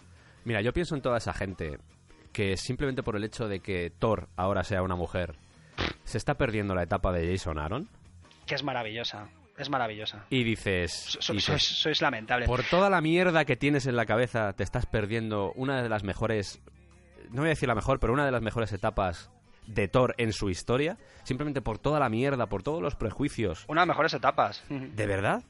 O sea, ¿de verdad hemos llegado a ese punto? Antes Loki ya se convirtió en mujer en un, en un momento eh, de, de- Pero si es que Es que la mitología nórdica... la- eso iba la yo. mitología nórdica se convierte en yegua. Hay un, hay un momento, Y la no, y hay un momento donde Thor se tiene que disfrazar de mujer e incluso También. se lo follan. Quiero Eh, decir, eh, eh, eso es. Y Loki, si no recuerdo mal, se convierte en yegua en un momento dado. Sí. O sea, que la mitología original es todavía mucho más abierta en ese Sí, sentido claro que sí. los putos cómics. Y, y tenemos aquí un montonazo de gente tarada mental que, que no sabe de qué va la vaina. Y además con una, sensación de apropiación cultural que a mí me cabrea. Los cómics no son vuestros. ese es el problema. ¿Vale? Los cómics no son vuestros. Y los personajes evolucionan. Mira, por ejemplo, otra cosa hablando de política que no sé si saldrá al final, pero lo de que pasó con Pájaro Burlón. Sí. No íbamos a hablar de ella, pero hay que hablar de esto. Pájaro Burlón es una serie que en- estoy seguro, después de haberla leído, que además es súper divertida, a mí me pareció genial, estoy seguro de que el 90% de la peña que machacó a la guionista de Pájaro Burlón en su momento no se había leído el cómic. Solo había visto la portada famosa de este personaje con la camiseta. Porque el interior, sí, ella se reivindica como feminista en algún momento, pero también se reivindica como mujer de ciencia. Y eso no, a mí también me parece muy importante. Y es súper divertida la colección. Yo me lo pasé en grande leyéndola, porque además me parecía muy inteligente y, y eso, muy divertida, coño, que también es importante. Pero es eso, Mm. hasta que no salió esa portada, ese número concreto, no hubo polémica. Lo cual me quiere decir mucho de la gente que está creando eh, polémicas alrededor de todo esto. No le gustan los cómics, no le gusta una mierda lo que, lo que los apasiona a los demás. Eh, son gente llena de porquería en la cabeza y no, no hay más. Y no me, no me apetece ser tolerante ni tener palabras de, diálogo ni de intentar tender puentes. Lo siento mucho, no, dais asco. Y el medio no os necesita. Un beso. Las redes sociales actualmente posibilitan que cualquiera pueda opinar. Y yo siempre lo digo. Todos podemos opinar. Opinar debe ser libre. Pero tienes que tener claro que tu opinión, por ser tu opinión, no es fantástica, ni tiene que ser veraz, ni tiene que estar contrastada, ni tiene que ser cierta. Puede ser una puta mierda. Y yo creo que hay gente que no lo tiene claro. Y hay gente que, por ejemplo, con lo que pasó con Pájaro Burlón, con lo que pasó con Howard Chaykin, que directamente no se han leído un puñetero cómic, o se han leído cuatro cómics, o directamente exacto, están tan exacto. obsesionados con un personaje como puede ser el Capitán América o cualquier personaje. Esto lo hemos dicho alguna vez en el descampado, yo creo que tú me lo has escuchado a mí alguna vez decirlo, lo de que al final tendemos, yo intento no hacerlo, ¿vale? Pero tendemos siempre a apropiarnos de los cómics porque muchas veces se conforman como una especie de pilar dentro de nuestras vidas. Es decir, nos han acompañado, nos han, han estado con nosotros en los momentos complicados o han estado en los momentos más felices y los hacemos nuestros. Pero los cómics, los personajes de los cómics no son nuestros y hay que empezar ya a valorarlo. Quiero decir, esto es tan sencillo. Si vas a dejar de leer una colección simplemente porque eh, de repente a Spearman lo pues, es negro ahora, o por ejemplo a Thor ahora es una mujer, Quiero decir, tienes un problema. Puedes hacerlo, pero no machaques tanto, porque hay gente que... Yo cuando, por ejemplo, cuando todo el- se montó todo el rollo con el Capitán América y con Hydra, gente quemando los cómics, pero ¿qué coño tienes en la cabeza, tío? Ma- Amenazando de muerte a Nick Spencer. Amenazando de muerte al guionista. Sí, es como, pero, pero tío... O sea, es como, Dios, Pero, estáis Claro, mal de la que cabeza. yo entiendo que seas Eh, fan, pero que de verdad que si no te gusta, hay un montón de cómics más que puedes leer. Eso es. Es que es así. Y además, vete, vete, te puede no gustar, pero es que es eso, tú dices, a mí me ha pasado con cómics que independientemente de que, de que tienen un valor porque sí que tienen esa diversidad o están haciendo cosas importantes porque socialmente aceptemos ciertas cosas que me han parecido una mierda. Claro, ya está. ¿Vale? Pero que eso no tiene nada que ver con que el personaje sea negro, blanco, de portugalete o de eh, razas más allá del conocimiento espacial que tenemos. ¿Vale? Es porque son mierda. ¿Vale? Porque me han parecido malas. Y tampoco quieres matar al guionista. Claro, y tampoco quiero matar al guionista. Digo, mira, tío, has escrito un coñazo, pues mira, ya, ya está. está. Y no pasa nada. Quiero decir que Pero porque la historia es mala, ya está. Claro, pero No- yo no cuando veo, cosa. sobre todo en Twitter, cuando veo que os enfrascáis eh, en peleas sobre cómics, en peleas, quiero decir, podemos discutir Santi y yo, a él le puede gustar en un momento dado la tercera de Batman, a mí no me gusta, podemos discutir... O Zack, Sne- o Zack Claro, Snyder. o de Zack Snyder, podemos discutir durante tres años sobre eso, pero eh, yo veo a veces discusiones en Twitter o en redes sociales. Hostia, que es que da la sensación de que si estuvieras frente a la persona, se golpeaban. Decís, Con de verdad que estamos hablando sí, de daban, cómics. daban. Sí, sí, que esto se hace para disfrutar, que es un medio artístico. No os lo toméis tan en serio, quiero decir, disfrutad de las cosas. No seáis tan radicales, no seáis tan sectarios. No hace falta, de verdad. A Marvel le da igual que tú hagas eso, no hace falta que les defiendas. Los personajes no hacen falta que los defiendas tanto como los defiendes como si fueran tu familia. No hace falta, ellos van a seguir vendiendo cómics. No lo necesitan, no necesitan que seas tan fanático. Disfruta de las cosas. Ya está, nos hemos quedado Sí, eh, joder, es que- Nos hemos quedado súper a gusto, joder. Ya está, teníamos que decirlo. De hecho, hemos hecho este programa para decir esta mierda. Para hacerlo, Ya yo creo que ya podemos terminarlo, nos queda, nos queda bastante, de hecho. Nos queda un huevo, pero bueno, va. Yo creo que esto era importante, ¿no? No, es verdad, es verdad, joder, es, es que ha llegado ya un punto en el mundo de los cómics. En muchos todo. de estos colgados, sí, en todo, pero muchos de estos colgados antes no tenían no tenían esa capacidad para mm, amplificar su mensaje. El problema no, es que no quiero llamarlo por problema porque creo en la libertad de expresión y la defiendo. Quiero decir, a mí que, que opines que un cómic es una mierda, me parece bien. Pero que quieras matar al guionista ya no me parece tan bien. Que lo No, amenaces no, no. me parece tan bien. Y, no, y es más, y Sergio, de verdad, y la libertad de expresión está muy bien, pero también mm, yo tengo que decir que tú puedes tener una opinión, pero a lo mejor las razones por las que tienes esa opinión a mí me sí, repugnan. pero, pero eso es... Por ¿Vale? supuesto que eso, eso es totalmente Entonces- defendible. Si tú no vas a leer un cómic de Thor porque es una mujer o no vas a leer un cómic de Spider-Man porque es negro, tienes un problema, tío. ¿Sabes, sabes que tienes un problema. Pero, Ah, pero sí. el hecho de que, insisto, creo que todo esto sucedía antes. No creo que sea algo nuevo. Es decir, radicales han existido durante toda la historia de la humanidad y van a existir. Quiero decir, cuando ya no estemos nosotros, seguirá gente que siga diciendo, pero bueno, Batman ahora es una mujer y ¿dónde está Batman masculino? ¿Es Batwoman? No, no, es Batman, es Bruce Wayne, lo que sea. Buena, me ha gustado. El nombre que quiera Compro, ponerle de mierda. Toda esta gente, eh, esta gente, estos radicales que antes existían y no encontraban una forma de amplificar su mensaje más allá de, yo qué sé, hacer ataques terroristas, no sé. Ahora mismo tienen las redes sociales y pueden expresar todo eso. Que está bien que lo expresen. El acto en sí de hacer el mensaje lo respeto, pero el mensaje puede ser una mierda. Y en esto me meto a mí mismo también. Yo también doy opiniones de mierda. Quiero decir, hay gente que será muy fanática de Zack Snyder que oye como o que escucha como yo de repente pues me meto con Zack Snyder y dice, pues este tío es que no tiene ni puñetera idea de cine. Pues vale, pues no pasa nada, pues es tu opinión, no, no, no me molesta, quiero decir.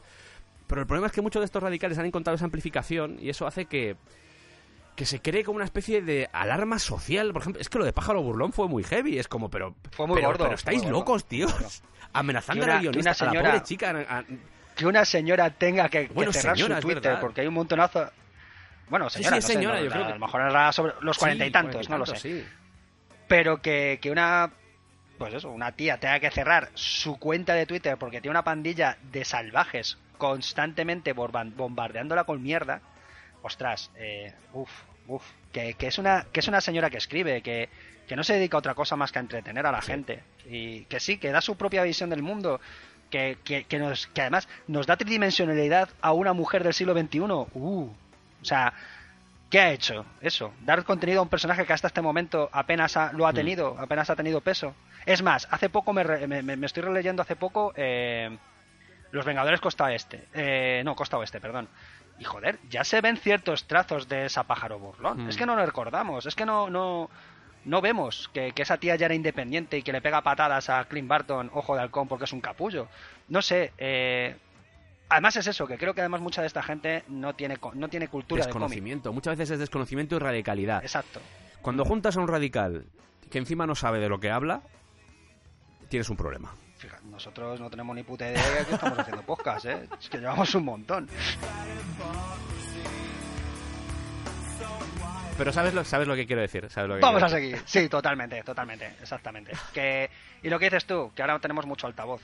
Y, uf, y hay mucho ruido, mucho ruido. Y la gente es súper tensa y deberíamos querernos y abrazarnos más. Hay que relajarse, sí.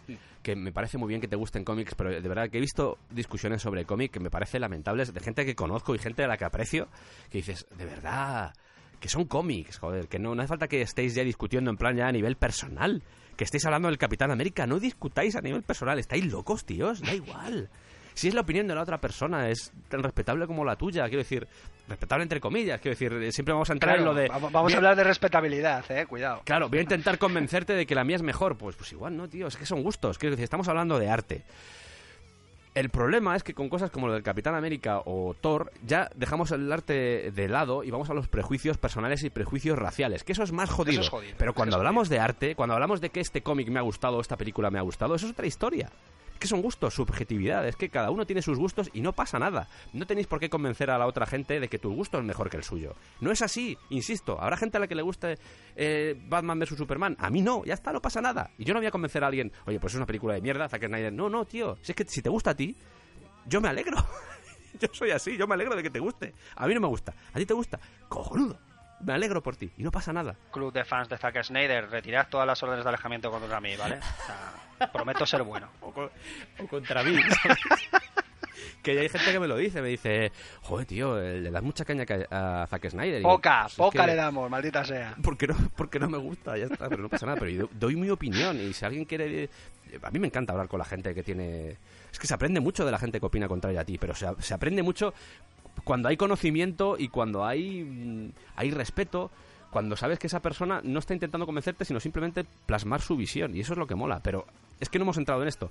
El problema de las redes sociales, ¿sabes cuál es? Que siempre entramos en la guerra de pollas. Guerra de pollas, sea chico chica. Sí, Esto, sí, sí. de verdad que lo estoy, lo estoy intentando, eh, no, no quiero sexualizarlo ni nada, pero la guerra de pollas.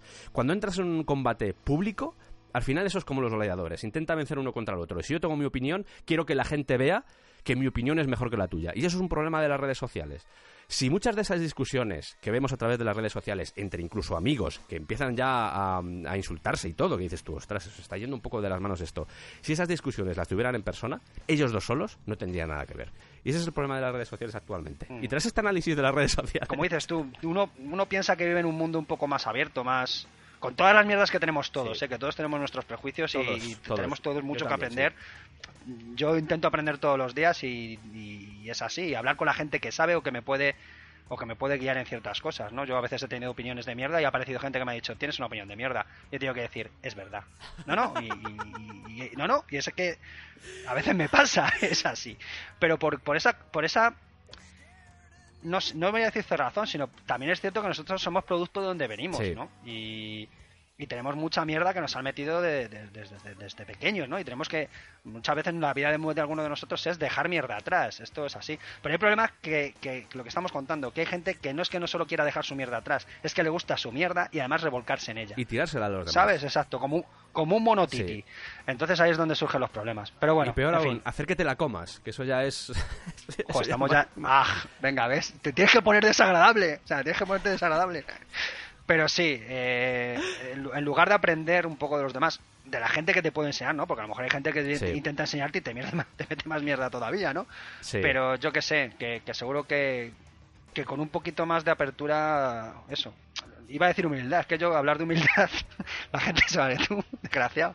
Eh, pero, pero sí, ¿por qué no? ¿Por qué no? porque yo no soy humilde, las cosas como No te castigues, no te castigues tanto. Pero quitando, quitando ese pequeño detalle, que es eso, que creo que, que sería mejor que todos tuviésemos, tomásemos conciencia de que tenemos todos mucha mierda dentro, ¿vale? Porque Sí. todos la tenemos, y que necesitamos eh, sacarla a paladas de, de, de- de lo que somos y vamos a ser todos mejores. Pero por desgracia ocurre todo lo contrario. No solo tienes tu mierda, sino que además quiere que los demás se rebocen contigo en- ahí en tu charco. Bueno, como nos pusimos muy intensos, porque nos pusimos muy intensos, vamos a intentar quitar un poco de hierro al asunto y vamos a poner un chiste de chiquito de la calzada que hacía malos chistes, sí, los hacía muy malos, pero tenía gracia contándolos. Esta viuda que llega con una corona al cementerio a rezarle al marido. Y entró en el cementerio, Pepe, Pepe, Pepe, te quiero. Vengo a verte. En que sea tarde. No puedo pasar sin ti. Me acuerdo cuando hacíamos la caída de Roma, las cosas. Te quiero. No puedo vivir sin ti. Y pasó una señora por el cementerio y dice, oiga, por favor, que ahí no pone Pepe, pone Antonio. Dice, no es mi marido el que está ahí. Lo que pasa es que a él no le gustaba tener nada a su nombre.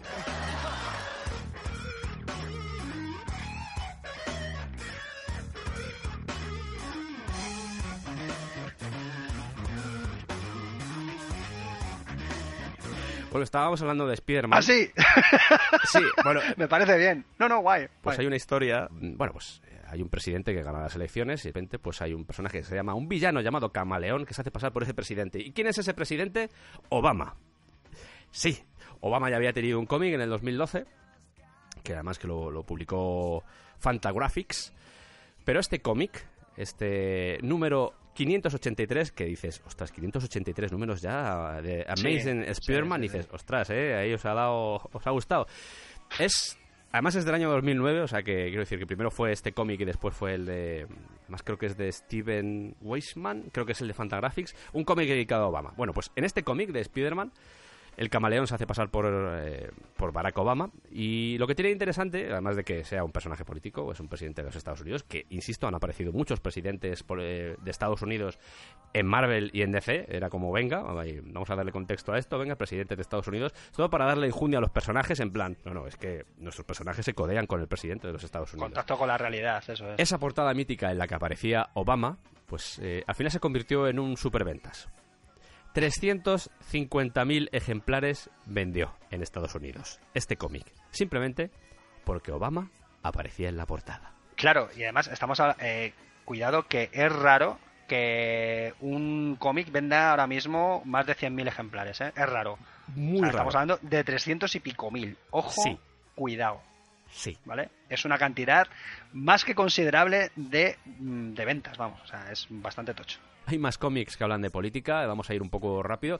Persepolis, sin ir más lejos, que ya os hablamos de él en aquellos cómics que cambiaron la historia del cómic, esos cómics que elegimos, entre ellos estaba Persepolis, y como ya os contamos, mira, hablando de, de Khomeini, que hemos De hablado de Khomeini, Khomeini, otra vez sale por está- aquí. Sí. Eh, no flipéis que aquí no sale Batman, ¿eh? Que esto No, es no. la historia real. Es ¿Vale? una historia real de, es la autora Satrapi. hace el guion, sí, Marianne Satrapi, que es la, la autora de esta de este cómic, que es uno de esos cómics pues que refleja muy bien lo que era la sociedad iraní desde alguien que es iraní, que eso siempre se agradece. Es ese tipo de cómic como Pyongyang, por ejemplo, de gente que ha estado Sí, de Guy eh. Guy Delisle brutal. no ha estado, claro, no ha estado, quiero decir, no es eh, norcoreano, pero ha estado allí. Otra cosa igual. Hace poco, hace poco leí un, bastante gente en Twitter Sí, que atacaban a, a este autor, a Guy Deslil, porque decían que lo, su Pyongyang, su, su propia vivencia en, la- en Corea del Norte, era un alegato anticomunista. Además es que son bolas de nieve, bolas de nieve de alguien que, que de repente se da cuenta y llega ¡Esto es otro que dice, ah, es verdad. Y dice otro, ah, es verdad, tienes razón. Y se empieza a liar una especie como de bola de Sí, mierda, sí, como, de como aquella bola de, de los critters. ¿Te acuerdas de las bolas de los critters cuando se Exacto, juntan de todos un los montón de critters? juntos rodando. Pues Y es lo mismo, madre mía, tío, no, es lo no mismo. sabéis, no sabéis leer, lo siento mucho, pero no sabéis leer. Pero bueno, en fin, eh, otro caso más para la talega. Hay un cómic que yo creo que esto simplemente os lo voy a decir, eh, que leáis un poco la historia porque es apasionante, la historia de Air Pirates Funnies. Air Pirates Funies de, de Dan O'Neill, porque hay una historia detrás, eh, como os he dicho, apasionante. Lo que hizo básicamente fue coger las historias de Mickey Mouse, la típica historia esta de Mickey Mouse, el Don Mickey este que leíamos cuando éramos chiquiticos, esas historias de Mickey Mouse, coger al personaje, convertirlo en algo similar, o sea, copiarlo directamente pero sin copiarlo, convertirlo en una especie de drogadicto alcohólico y ponerle a mm, pues a hacer cosas malas. Chungas, Por supuesto Disney chungas. dijo, Eh, oye, esto nos habéis copiado. Y dijo, No, no, no, no, hemos copiado. Pero si es igual a nuestros personajes. No, no, Mickey, Mickey no, se- tu Mickey no se droga, tu Mickey no se droga, el mío sí. Os recomiendo que busquéis la, la historia porque estuvieron de juicios durante muchos años, etcétera, etcétera, y es interesante. Air Pirates Funies. Diréis, Oye, estáis hablando todo el rato de cómic y el manga, ¿no vais a hablar de mangas? Sí, vamos a hablar de Venga, manga, vamos a hablar de manga. habla de sí, manga, un poquito de manga, tampoco mucho, pero vamos a hablar de manga. Hay un cómic, un manga, en este caso, que se llama The First President of Japan, que como podéis imaginar por el nombre, el primer presidente de Japón, que fue publicado desde 1998 hasta el año 2000 y luego en el 2003 sacaron más números. Pues es un cómic que habla sobre un presidente de Japón en una situación un poco chunga, en la que Corea del Norte ha invadido Corea del Sur, etcétera, etcétera. Hay más cómics que tratan sobre el mundo de la política, sobre el mundo ideológico. Hay un cómic llamado Eagle, que pues trata la historia. Este me lo recomendó Ferran, Ferran, colaborador del Descampado, me lo recomendó este cómic. Y cuenta la historia de un japonés que quiere ser presidente de Estados Unidos. Y cuenta toda la carrera electoral, sale por ahí hasta mm, Hillary Clinton, Al Gore. eh, es un cómic que está bastante bien, sobre todo si te gusta el mundo de la política, eh, al igual que Santuari, que es muchas veces, muchos de vosotros conoceréis el cómic Santuari, porque si no recuerdo mal, además de que es del autor de Crying Freeman, que yo creo que sí es conocido, o es bastante conocido dentro de España, porque creo que, al menos, no sé si Santuari o Crying Freeman formó parte de esa primera oleada que hizo Planeta en los 90. Cuenta la Ambos historia- dos. Sí, creo que los dos, además, tienes Ambos toda la dos. razón. Lo que pasa es que Crying Freeman también tuvo el apoyo de Manga Films, eh, editó, editó las películas, vamos, eh, sí, las películas, los OVAs Sí, de Crying Freeman y sí que dio un poquito más, ¿eh? De hecho, de Crying Freeman hay una horrible versión eh, en imagen real, occidental, con Mark, Mark Dacascos, esa estrella estrellada, ¿vale? Sí. Es, es bestial, qué mala es, por Dios. ¿Y qué historia cuenta Santuari? Que es una historia bastante interesante, la historia de dos chavales que van creciendo. Uno acaba en la Yakuza y el otro acaba en la política. Y mola mucho. A mí es que me gusta este tipo de género, lo vais a ver a lo largo de este programa. Vais a ver que me gusta bastante el género de cómo se introduce la política dentro del cómic. Hay gente a la que no le gusta, muy respetable, no pasa nada. Pero mola mucho. Y esta visión japonesa de, de lo que es la Es política, súper sórdida, ¿eh? Esa historia, muy sórdida. esa relación que siempre ha tenido la Yakuza con la política en Japón, que ha sido... eh, que analizas la historia de la, Yakuza, voy a hacer un poco spoiler, estoy preparando un programa que habla sobre la Yakuza y es la historia de la política en Japón. Es así de, de fuerte, o sea, el nacionalismo japonés, etcétera, siempre ha estado muy vinculado a la Yakuza y el nacionalismo japonés todavía se mantiene muy vivo, o sea que ahí está. Hemos acabado este repaso. ¡Por Dios, basta!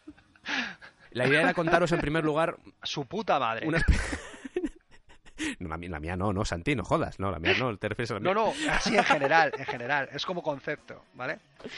Jo, Que mi, nos ponemos y oye. el, que mi madre a veces no se escucha, ¿eh? que ahora está con Netflix, ahora se conoce a todos los superhéroes, ¿eh? De serio, o sea, o sea, Que no, que no, que no. No, por Dios, tu madre es una santa. le voy a decir a mi madre que voy a hacer un, un especial de Daredevil, de Punisher, de Jessica Jones, de, de Iron Fist, no sé, porque no, no le gustó Netflix. mucho, Iron Fist no le gustó mucho, pero digo, mamá, voy a hacer un especial y te digo que, o sea, mi madre se lo escucha y se queda tan a gusto, ¿eh? Incluso a los defensores también le gustó, pero mira, Iron Fist no le gustó mucho y Punisher le ha gustado mucho también, o sea que... Es que Punisher es un cacho de Esto no sé si lo he dicho ya, pero hay un momento mágico en el que tu madre te empieza a decir, oye, que este Frank Castle es muy bestia, ¿eh? Y tú dices, ¿cómo, mamá?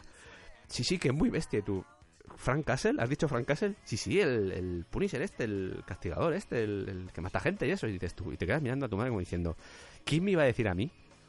A estas edades, a la mía y a la tuya, mamá, Sí, sí. que me ibas a hablar de Frank Castle o de, de Matt Murdock. Matt Murdock, que, que mi madre es de Cuenca, mis padres son de Cuenca, eh, como queda constatado en mi forma también de hablar a veces. Y, y, y, y Matt Murdock. en vez de. Pero también es para decirle, ah, ahora me vienes con esas. A ti que he tardado años en convencerte de que un TVO no es un posavasos, mamá. Es ¿Eh? verdad. ¿Eh? O sea, ese momento. No, en mi caso, en mi caso siempre fueron bastante comprensivos, pero si decían, oye, no tiene mucho cómic, Sergio. No, no tiene mucho. tanto ¿Para qué quieres tanto cómic? ¿Para qué quieres tanto.? Te si no te has leído todos, si no te los has leído. Claro, no te puedes leer eso. Es sí. otra conversación. Esa era mi abuela. beso, mamá. Es imposible que te hayas leído todo esto. Que te quiero mucho, mamá, y a ti también, papá. Os quiero mucho. Pero sí, la idea era hacer este repaso por el mundo de la política en el cómic, un poco sencillo, un poco resumido. Bueno, ya nos conocéis, esa era la idea original. Y la idea original y la idea que teníamos era contaros ahora, pues, eh, ahondar más en algunas obras que no consideramos más importantes que otras. ¿Veis eso? ¿Ves eso que va por allá al fondo? ¿Veis eso que va por allá al fondo? Así muy lejos. Pues eso es la idea original. Se está despidiendo, Vale. nos está diciendo adiós, ¿no? No, no, con el, con el dedo. Nos, nos está haciendo una peineta. Adiós, adiós, soy la original. Hasta luego, chicos. Tener ideas originales para qué. ¿Para qué? Para luego no, no hagáis caso. No da vergüenza, de verdad. Es que no se puede ser idea original, de verdad. ¿eh? Me troncher. Pobrecita, se va por ahí. Pero sí, la idea era eh, pues hablar un poco ahora de obras o acercarnos más a obras, no porque sean mejores o peores, sino simplemente porque nos dan las ganas. Sí, nos que ha salido tenemos la que- huevada, Sí, básicamente. nos da la gana hablar de ellas porque consideramos que, pues que tienen algunos elementos importantes que necesitaban más tiempo para desarrollarlos que el resto de historias que os hemos hablado. Sí, más tiempo para desarrollarlos. Y yo creo que es un buen momento para empezar por el regreso del Caballero Oscuro, que ya hemos mencionado alguna vez, que ya hablamos de él en un especial que hicimos Santi y yo. Y eh, vamos a pasar un poco por encima a través de él, simplemente para, pues, para deciros que es una obra muy política. Oye, Porque Frank Miller. espera, espera, espera, otra cosa no. Dime, dime, dime, tengo que dime, hacer pis, tío. O sea, hay necesidades humanas que eso que no, no puedo dejar atrás, ¿vale? Entonces, Vamos a hacer post radio, vamos a hacer post radio y vamos a dejar, vamos a irnos a mear y vamos a dejar por primera vez en el descampado este espacio en blanco tío, es que... mientras estamos haciendo pis. Vamos a innovar un poco en el descampado. ¿Sí? Sí. ¿En serio? Venga, va, Vámonos tío. a- al baño. Hala, te veo ahora. Vamos a diferentes baños, por si est- estáis pensando que compartimos estas cosas, vamos a diferentes baños, o sea que no os preocupéis. Vamos a ello.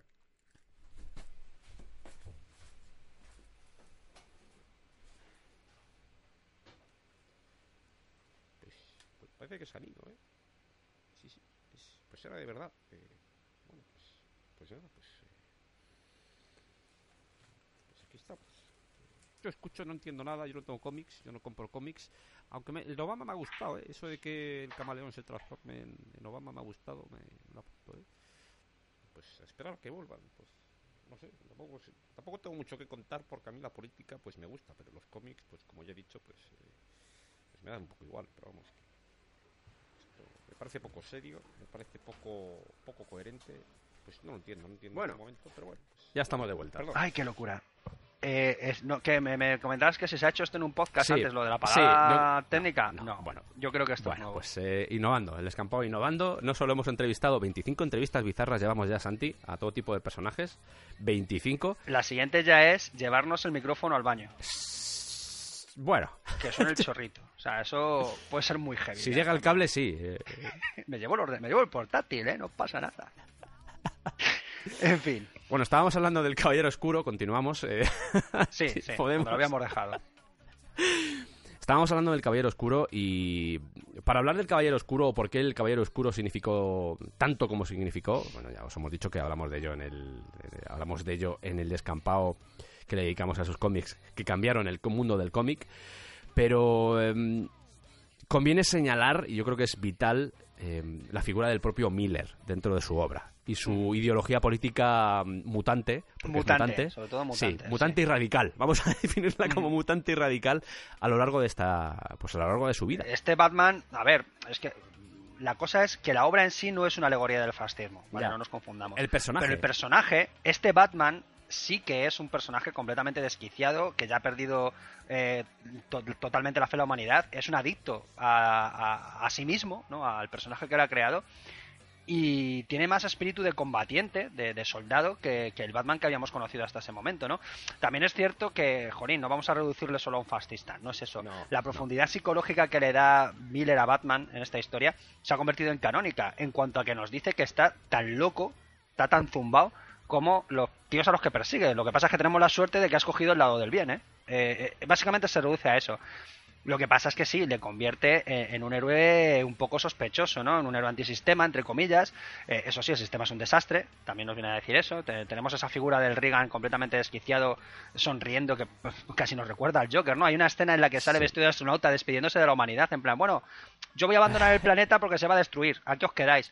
Esa Hasta escena, luego. Claro, Sí. es bestial, ¿no? Es terrorífica, sí, es terrorífica. Claro, o sea, que no es, no es reducir la obra a que Batman es un fascista, por Dios. No, no, no. No, no, no vamos a ser tan reduccionistas. La obra es maravillosa.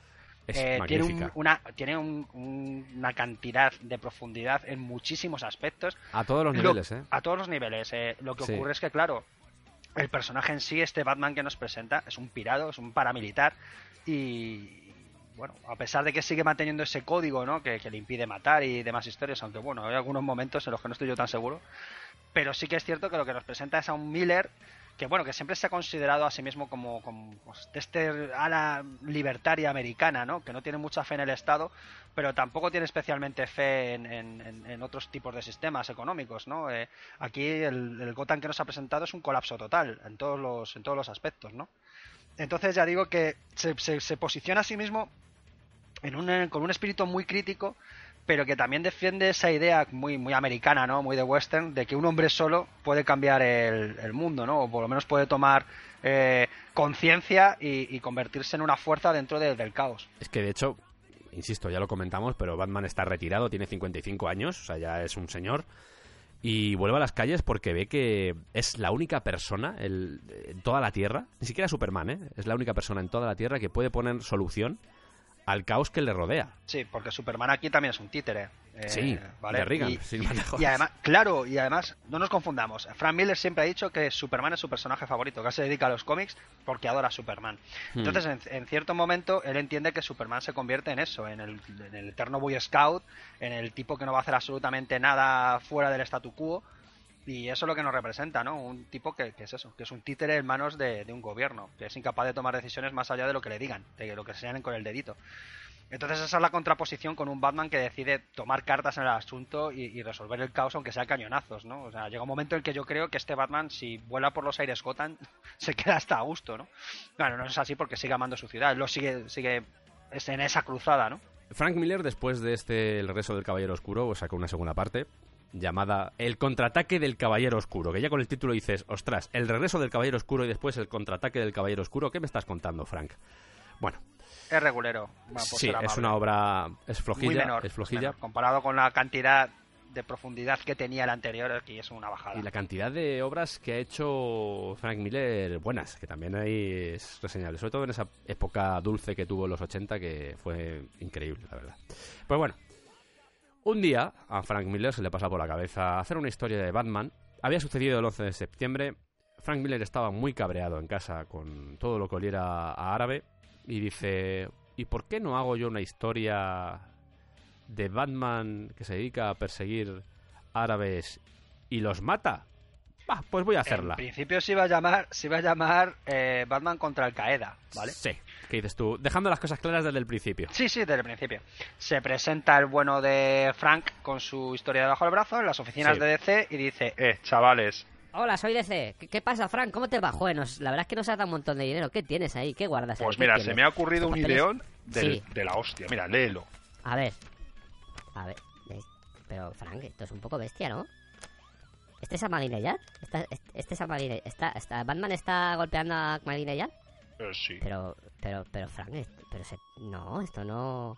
Ah, No. ah, esto se publica. Eh, mira, Frank, em, te- te- eh, tengo que ir a recoger a mi hijo, que sale ahora del colegio. Me tengo que ir, me tengo que ir. esto lo publica, lo publica tu vieja si quieres, chaval, le dijeron, básicamente. Entonces, eh, lo que hizo fue coger esta historia, cambiar los personajes, ¿vale? Eh, sí, se ven perfectamente que son. Batman, Catwoman, el, el- el comisario Sí. Gordon, se ve a la perfección. Sí. Pero vamos, cambió el diseño de los personajes, les cambió el nombre, eh, lo cambió el nombre a la historia, ya no era Batman contra Al Qaeda, lo llamó Holy, Holy Terror y lo sacó al mercado con sus pelotas como como como no sé como balones de baloncesto no evidentemente todo el mundo se quedó un poco con la ceja arqueada Sí, eh, porque vamos eh, Miller siempre había sido Miller siempre ha sido polémico y siempre ha sido siempre se ha posicionado mucho no e incluso en obras que a mí no me parecen nada del otro barrio como Marta, eh, Marta Washington Goes to War y cosas por el estilo también eran muy políticas y también se posicionaba mucho en esa postura que hemos dicho un poco de libertarismo americano, ¿no? De no tener mucha confianza en el gobierno. Gimme Pero, Liberty, por ejemplo. pero aquí, aquí es que se le fue la pelota durante todo ese tiempo. Frank Miller tuvo una cosa de 6 o 7 años en el que se le había ido completamente la pelota. Es de esos americanos que se vio muy atacado, ¿vale? Eh, por, por el tema del 11S, se, se- se vio amenazado eh, por todos los frentes y lo, lo plasmó, lo plasmó con bastante vehemencia en sus obras. Holy Terror, evidentemente, es el, el sumum de, de esta locura y que es un cómic de estos. Yo me acuerdo cuando me lo- mientras me lo estaba leyendo, en plan, pero, pero, ¿qué, qué es esto? O sea, es que es- no, no es más que una especie, no hay ni historia, o sea, es una especie de máquina de odio. Eh, Eso te iba a decir. Narrativamente es vacío y es, es Claro. que está escrito desde, está dibujado y escrito desde el odio. desde el odio decir, profundo, es así. Vamos a machacar árabes. es que esa es la historia, no hay más historia. Y, y me, me sorprendió que un tío que, que sí que es cierto que, aunque se posiciona políticamente, es capaz de dar em, una dimensión mucho más, más, más amplia a sus obras para que, bueno, pues que incluso invitar al debate o, o- o- o indicar posiciones distintas, que era un tío, joder, a mí Frank Miller me parece un tío muy inteligente a, la hora de plantear su- sus obras. Aquí no, aquí se convirtió en un redneck de estos, yo me lo imagino eh, en la puerta de su piso con una mecedora y una escopeta, ¿vale? Eh, ese rollo, no sé. Y a mí me sorprendió mucho que un tío, claro, y un tío tan, tan- con, con la sensibilidad suficiente para, para manejar personajes o para contarnos historias polémicas, pero Sin contrasfondo, sí. no sé, con sí, dimensión humana, ¿no? Eh, lo que vimos en Sin City, Sin City nos contaba Con profundidad. Claro, sí, Sin sí. City nos contaba historias muy turbias, con personajes muy jodidos y con situaciones muy extrañas que nos resultaban a todos eh, digeribles, ¿no? Sí. Incluso que a pesar de que a veces eh, efectivamente se posicionaba mucho, ¿no? Pero sin embargo en Holy Terror no vimos nada de eso. Vemos Mm. eso, una excusa para que Frank Miller eh, volcase toda esa rabia que tenía que tenían en, el- en el interior. Y es bueno volcar rabia, ¿vale? Pero, Jorín, búscate una historia y planteame una situación en la que pueda entender tu rabia o me muestres mayor capacidad de sentimientos en tus personajes, no solo el hecho de que odias y ya está. Y, y jolín, yo lo recuerdo como una experiencia la lectura, en plan, no me lo puedo creer, ¿qué coño es esto? Y tampoco estaba dibujada así especialmente bien, ¿eh? Esa es otra. No, no, no, no.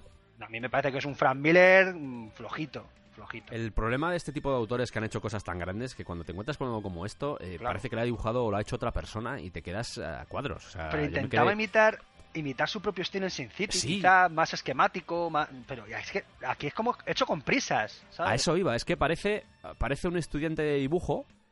Que quiere contar una historia, no sabe muy bien qué contar y está intentando copiar a Frank Miller. O sea, es una Total. cosa y es el propio Frank Miller el que está haciendo esto. Eso es. A mí me, me decepcionó mucho por todos los sentidos, porque no vi a ese... A ese... Yo no me lo he acabado, ¿eh? No me extraña, Yo no me yo me lo acabé. No. Pero que no vi ni al, ni al autor inteligente que era capaz de volarme la cabeza No, no, eh, no, con, no. con sus obras, ni al dibujante espectacular que había creado escuela, ¿vale? Que, que, que, joder, que es Frank Miller, tío. O sea, que este tío hay un antes y un después cuando coge un lápiz. Eh, es una obra decepcionante en todos los Totalmente. aspectos. Este fue el enfoque que le dio Frank Miller al 11 de septiembre, pero hay otro tipo de enfoques también el 11 de septiembre, como hemos dicho, ya se trató en Civil War, sin ir más lejos, o sea, no deja de ser una especie de reflejo del 11S, pero hay algunos autores que han tratado el mundo o lo que sucedió en el 11S, pues de otra forma, una forma, no voy a decir más amable, porque también tiene su oscuridad, pero Ex Machina, del señor Brian K. Vaughan, que yo creo que le queremos mucho los dos, tanto Santi como yo. Te queremos mucho, Brian. Un abrazo, Brian. Brian, sigue escribiendo. Tú sigue escribiendo, que lo estás haciendo Pues se bien. sacó de la manga esta historia que pues eh, consistió en mezclar política con superhéroes. Política real, que es lo que mola de Ex Machina. Sí, Mm. Real Politics, totalmente. Era una eh, ex machina, eh, fue un experimento curioso y además eso, hecho con bastante mesura, que estamos hablando de la América post 11S, en la era Bush, que nos llevaba a la alcaldía de Nueva York. Resulta que estamos en un mundo en el que solo hay un superhéroe, ¿vale? Y ese superhéroe consiguió parar uno de los aviones del 11S, el otro no. Entonces él lo considera un fracaso, eh, que no pudiese salvar a la gente y decide que como superhéroe ha sido un desastre, pero que quizá la, la- la auténtica forma de ayudar a la gente sea pues dedicarse a la política real desde el ayuntamiento, ¿no? Que es la base, ¿no? Y es lo que tenemos. Este señor se presenta, gana las elecciones, monta su equipo, un equipo Sí. además bastante pintoresco y diverso, ¿no? Porque tiene él es independiente, no se, no se adhiere ni a los demócratas ni a los republicanos, entonces intenta aglutinar en su gobierno pues un poco de mezcla de todo, ¿no? Tiene eh, un ah, pues eh, recuerdo ahora mismo al que se encarga de asuntos sociales, que es un activista negro Mm. bastante cañero, ¿no? Que muchas veces lo flipa con él, decir, pero tío, que, que estamos aquí para cambiar las cosas. Él es, el personaje principal es de los quizás de los menos interesantes, las cosas como son. Porque él, a ver, las cosas como son, él es un Albert Rivera de la vida, está ahí entre medias. es así. Making friends. Santi making Es friends. verdad, jolín. No está, está ahí, está ahí pues entre medias. Eh, por ejemplo, cuando le preguntan por Bush, él dice que le parece un buen hombre que está intentando hacer las cosas bien. El resto de su equipo lo flipa. ¿Ves? Pero que aquí Vaughan lo que hace es darnos un montonazo de personajes secundarios maravillosos Sí. que se contraponen los unos a los otros. Entonces puede expresar opiniones políticas con las que tú no puedes estar de acuerdo porque ha creado un plantel de personajes bestial que cada uno tiene una voz distinta Hmm. que es lo, lo- lo realmente mm, bestial de Vaughan, es de Vaughan, lo bien que maneja el- el- la, la- la creación de personajes, que es que a mí me parece un, maestro en eso. Y poco a poco vemos también que hay una conspiración oculta, que quizás la parte menos interesante, ¿no? Que, y que va oscureciendo. Y otro problema que tengo con esta serie es que al final se va oscureciendo demasiado. Sí. ¿vale? El final es súper siniestro y te deja un poco, no sé, torcido en comparación con, con la alegría y la brillantez que hemos visto en, nuestro- en otros momentos. Me parece una serie bestial. eh, también ha sido recopilada en multitud de ocasiones Mm. y que además cuenta con el dibujo de Tony Harris, que me Sí. parece un señor mm, que trabaja poco, debe hacer más cosas, porque me parece maravilloso. El trabajo que hizo en Starman, que es una de mis colecciones favoritas de todos los tiempos, Sí. me parece algo sobrehumano, eh, increíble. Y es muy recomendable por eso, porque tenemos una bajada a, la política real de barrio, en la calle, ¿vale? Vemos un montonazo, además se, se meten diferentes fregados, entre comillas, ¿no? Eh, hablan de la legalización de las drogas, por ejemplo, eh, en un momento dado. Y son cosas muy pequeñas de eso, del día a día, de una ciudad tan complicada como Nueva York, encima en un momento tan, tan, tan difícil, ¿no? En el que la gente está tan histérica. Y ya digo que sobre todo hay unos personajes geniales que dan mucha identidad a la obra y con el que nos podemos sentir identificados en un momento u otro, ¿no? Porque muchos son la voz, digamos que da voz a todas las, eh, a todo el espectro político de Estados Unidos sin dar más importancia a unos o a otros y por eso da una sensación de realidad mm, bestial, ¿no? A mí, me- a mí es una serie que me gustó mucho en su momento, a pesar de que es bastante imperfecta, ¿eh? Las cosas como son. La gran máquina se llama superhéroe. Eso El señor Michael Hundred. Es su poder, que además le viene Claro, vamos a hablar. por un accidente, claro, con un aparato extraterrestre. El o- tío es, en- es un ingeniero civil que una noche pues su- sufre pues lo que ha dicho Santi, sufre un- una llamada y aparece una- un artefacto que es alienígena, le explotan toda la cara y ya tiene poderes. Exacto. ¿Y qué poder de repente le surge a este ingeniero civil? Pues que puede comunicarse con cualquier cosa que tenga mecanismos. O sea, cualquier cosa. desde un coche a un dildo, ¿vale? Todo ese espectro, pues Sí. puede hablar con, con ello, ¿vale? Y crear otros aparatos a partir de ahí. O sea, es su- ese es su poder. Que siempre me ha parecido gracioso, al menos un guiño interesante de Vaughan, el hecho de que su colega, el amigo de toda la vida, se Mm. llame Kremlin. Es- Sí, le llaman, su, su- su apodo es Kremlin, Sí. es verdad. Sí, sí. ¡Ay, Kremlin! Dices tú. uh, no, no Gremlin, ¿eh? No nos confundamos, no Gremlin. no, Kremlin lo de los rusos, lo de la plaza Claro, roja, de los ¿vale? rusos. Que no deja de ser curioso que una, una historia que. Yo creo que va un poco. Antes lo decíamos con el. Con la historia de Holy Terror, en este caso va un poco a lo que es ese contexto de miedo en el que se sumergió la sociedad estadounidense, a nivel mundial también, pero sobre todo la estadounidense, porque estaban siendo golpeados a nivel diario por ese miedo a los árabes, por ese miedo a todo lo que podía suceder, por ese vamos a hacer cacerías directamente. Y yo creo que ese miedo queda en cierto modo reflejado aquí. No es tan oscuro ni es. eh, Claro, vamos, es que- No tiene nada que ver con Holy Terror. Ah, exacto, Pero va un- es- lo que pero es pretende... Lo que, Pero es un reflejo de la sociedad de esa época, o sea, pero además muy Ujú. claro porque era la que estaba viviendo. Tened en cuenta que este cómic apareció en el 2004, tres años Eso es. después del 11S, y quieras que no, pues ya. estaba muy reciente. Claro, y eso te da cierta visión, cierta retrospectiva para. Pues un poco para contar una historia que tenga cierta coherencia. Yo creo que en este sentido, Vaughan, que ha dejado cómics y siempre. Es uno de los. Es uno de los buenos. Como tú has dicho, al final Mm. la obra. Al final la historia se. No voy a decir que se tuerce. Pero sí como No, que pierde parte de la esencia Eso original es. y eso hace que Eso pierda es. un poco de magia, porque la magia que tiene al principio es muy chula, te tiene que gustar este cómic. Quiero decir, si te gustan yo creo que si te gustan los cómics de superhéroes, lo vas a disfrutar. O de superhéroe en este caso. Y si te gustan los cómics de. mm, De personajes, es que tú lo has dicho muy claro, es que los personajes Mm. secundarios son al final los que reflejan, porque alguna vez se le ha preguntado a Vaughan y le ha dicho, oye, esto de que el tío no sea ni republicano ni sea demócrata, eh, ¿esto cómo no lo comemos? Porque estás intentando mostrar tu ideología y el tío, el mismo tío lo dice, ¿no? Yo- sí, muchas de las cosas que yo pienso quedan reflejadas en el cómic, Claro, como es normal, pero sobre todo quiero crear debates y lo hace muy bien en Eso el cómic. es, eso Crea- es. Y además, que, que igual que Holy Terror era una llamada a la venganza, Sí. ¿vale? Eh, este eh, eh, Ex Machina tiene un espíritu conciliador Sí. mm, fabuloso, ¿vale? Porque es todo lo contrario, es decir, sí, nos han dado de hostias, pero aquí estamos una sociedad que tiene que levantarse y tiene que, que- que- que vivir todos los días y, y hacer cosas importantes y, y construir una sociedad mejor para todos, que al final es lo- la, la razón por la que este señor se mete en política es esa. Lo- es, es muy inocente en cierto modo porque él no tiene ninguna experiencia política, de hecho empieza a buscar estos personajes secundarios porque sí que vienen de, de- del activismo político, ¿no? Sí. Y además, en cierto modo, se adelanta a, a todo este mm, eh, espectro político que hemos vivido en los últimos años, que es la aparición de nuevos partidos que buscan una política distinta a la que se ha hecho tradicionalmente, fuera de los partidos bipartidistas, que, que es lo que vemos aquí en Estados Unidos, y, y se adelanta a eso, ¿no? Una especie de, de confluencia de personas con, muy- con, con ideas, a veces incluso no, no contrarias, pero, pero bueno, que pueden chocar para construir algo nuevo, ¿no? Eh, en ese sentido, se adelanta, ya digo, a todo esto que hemos, que hemos vivido en los, en los últimos años.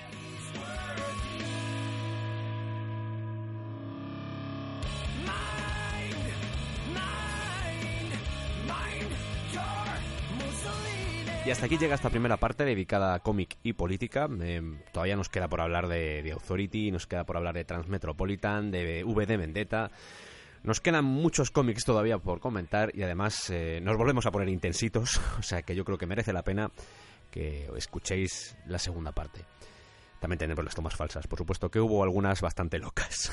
Así que os animo, espero que hayáis disfrutado de la intensidad que le hemos dado a este programa y que disfrutéis también de la segunda parte. Gracias por escucharnos.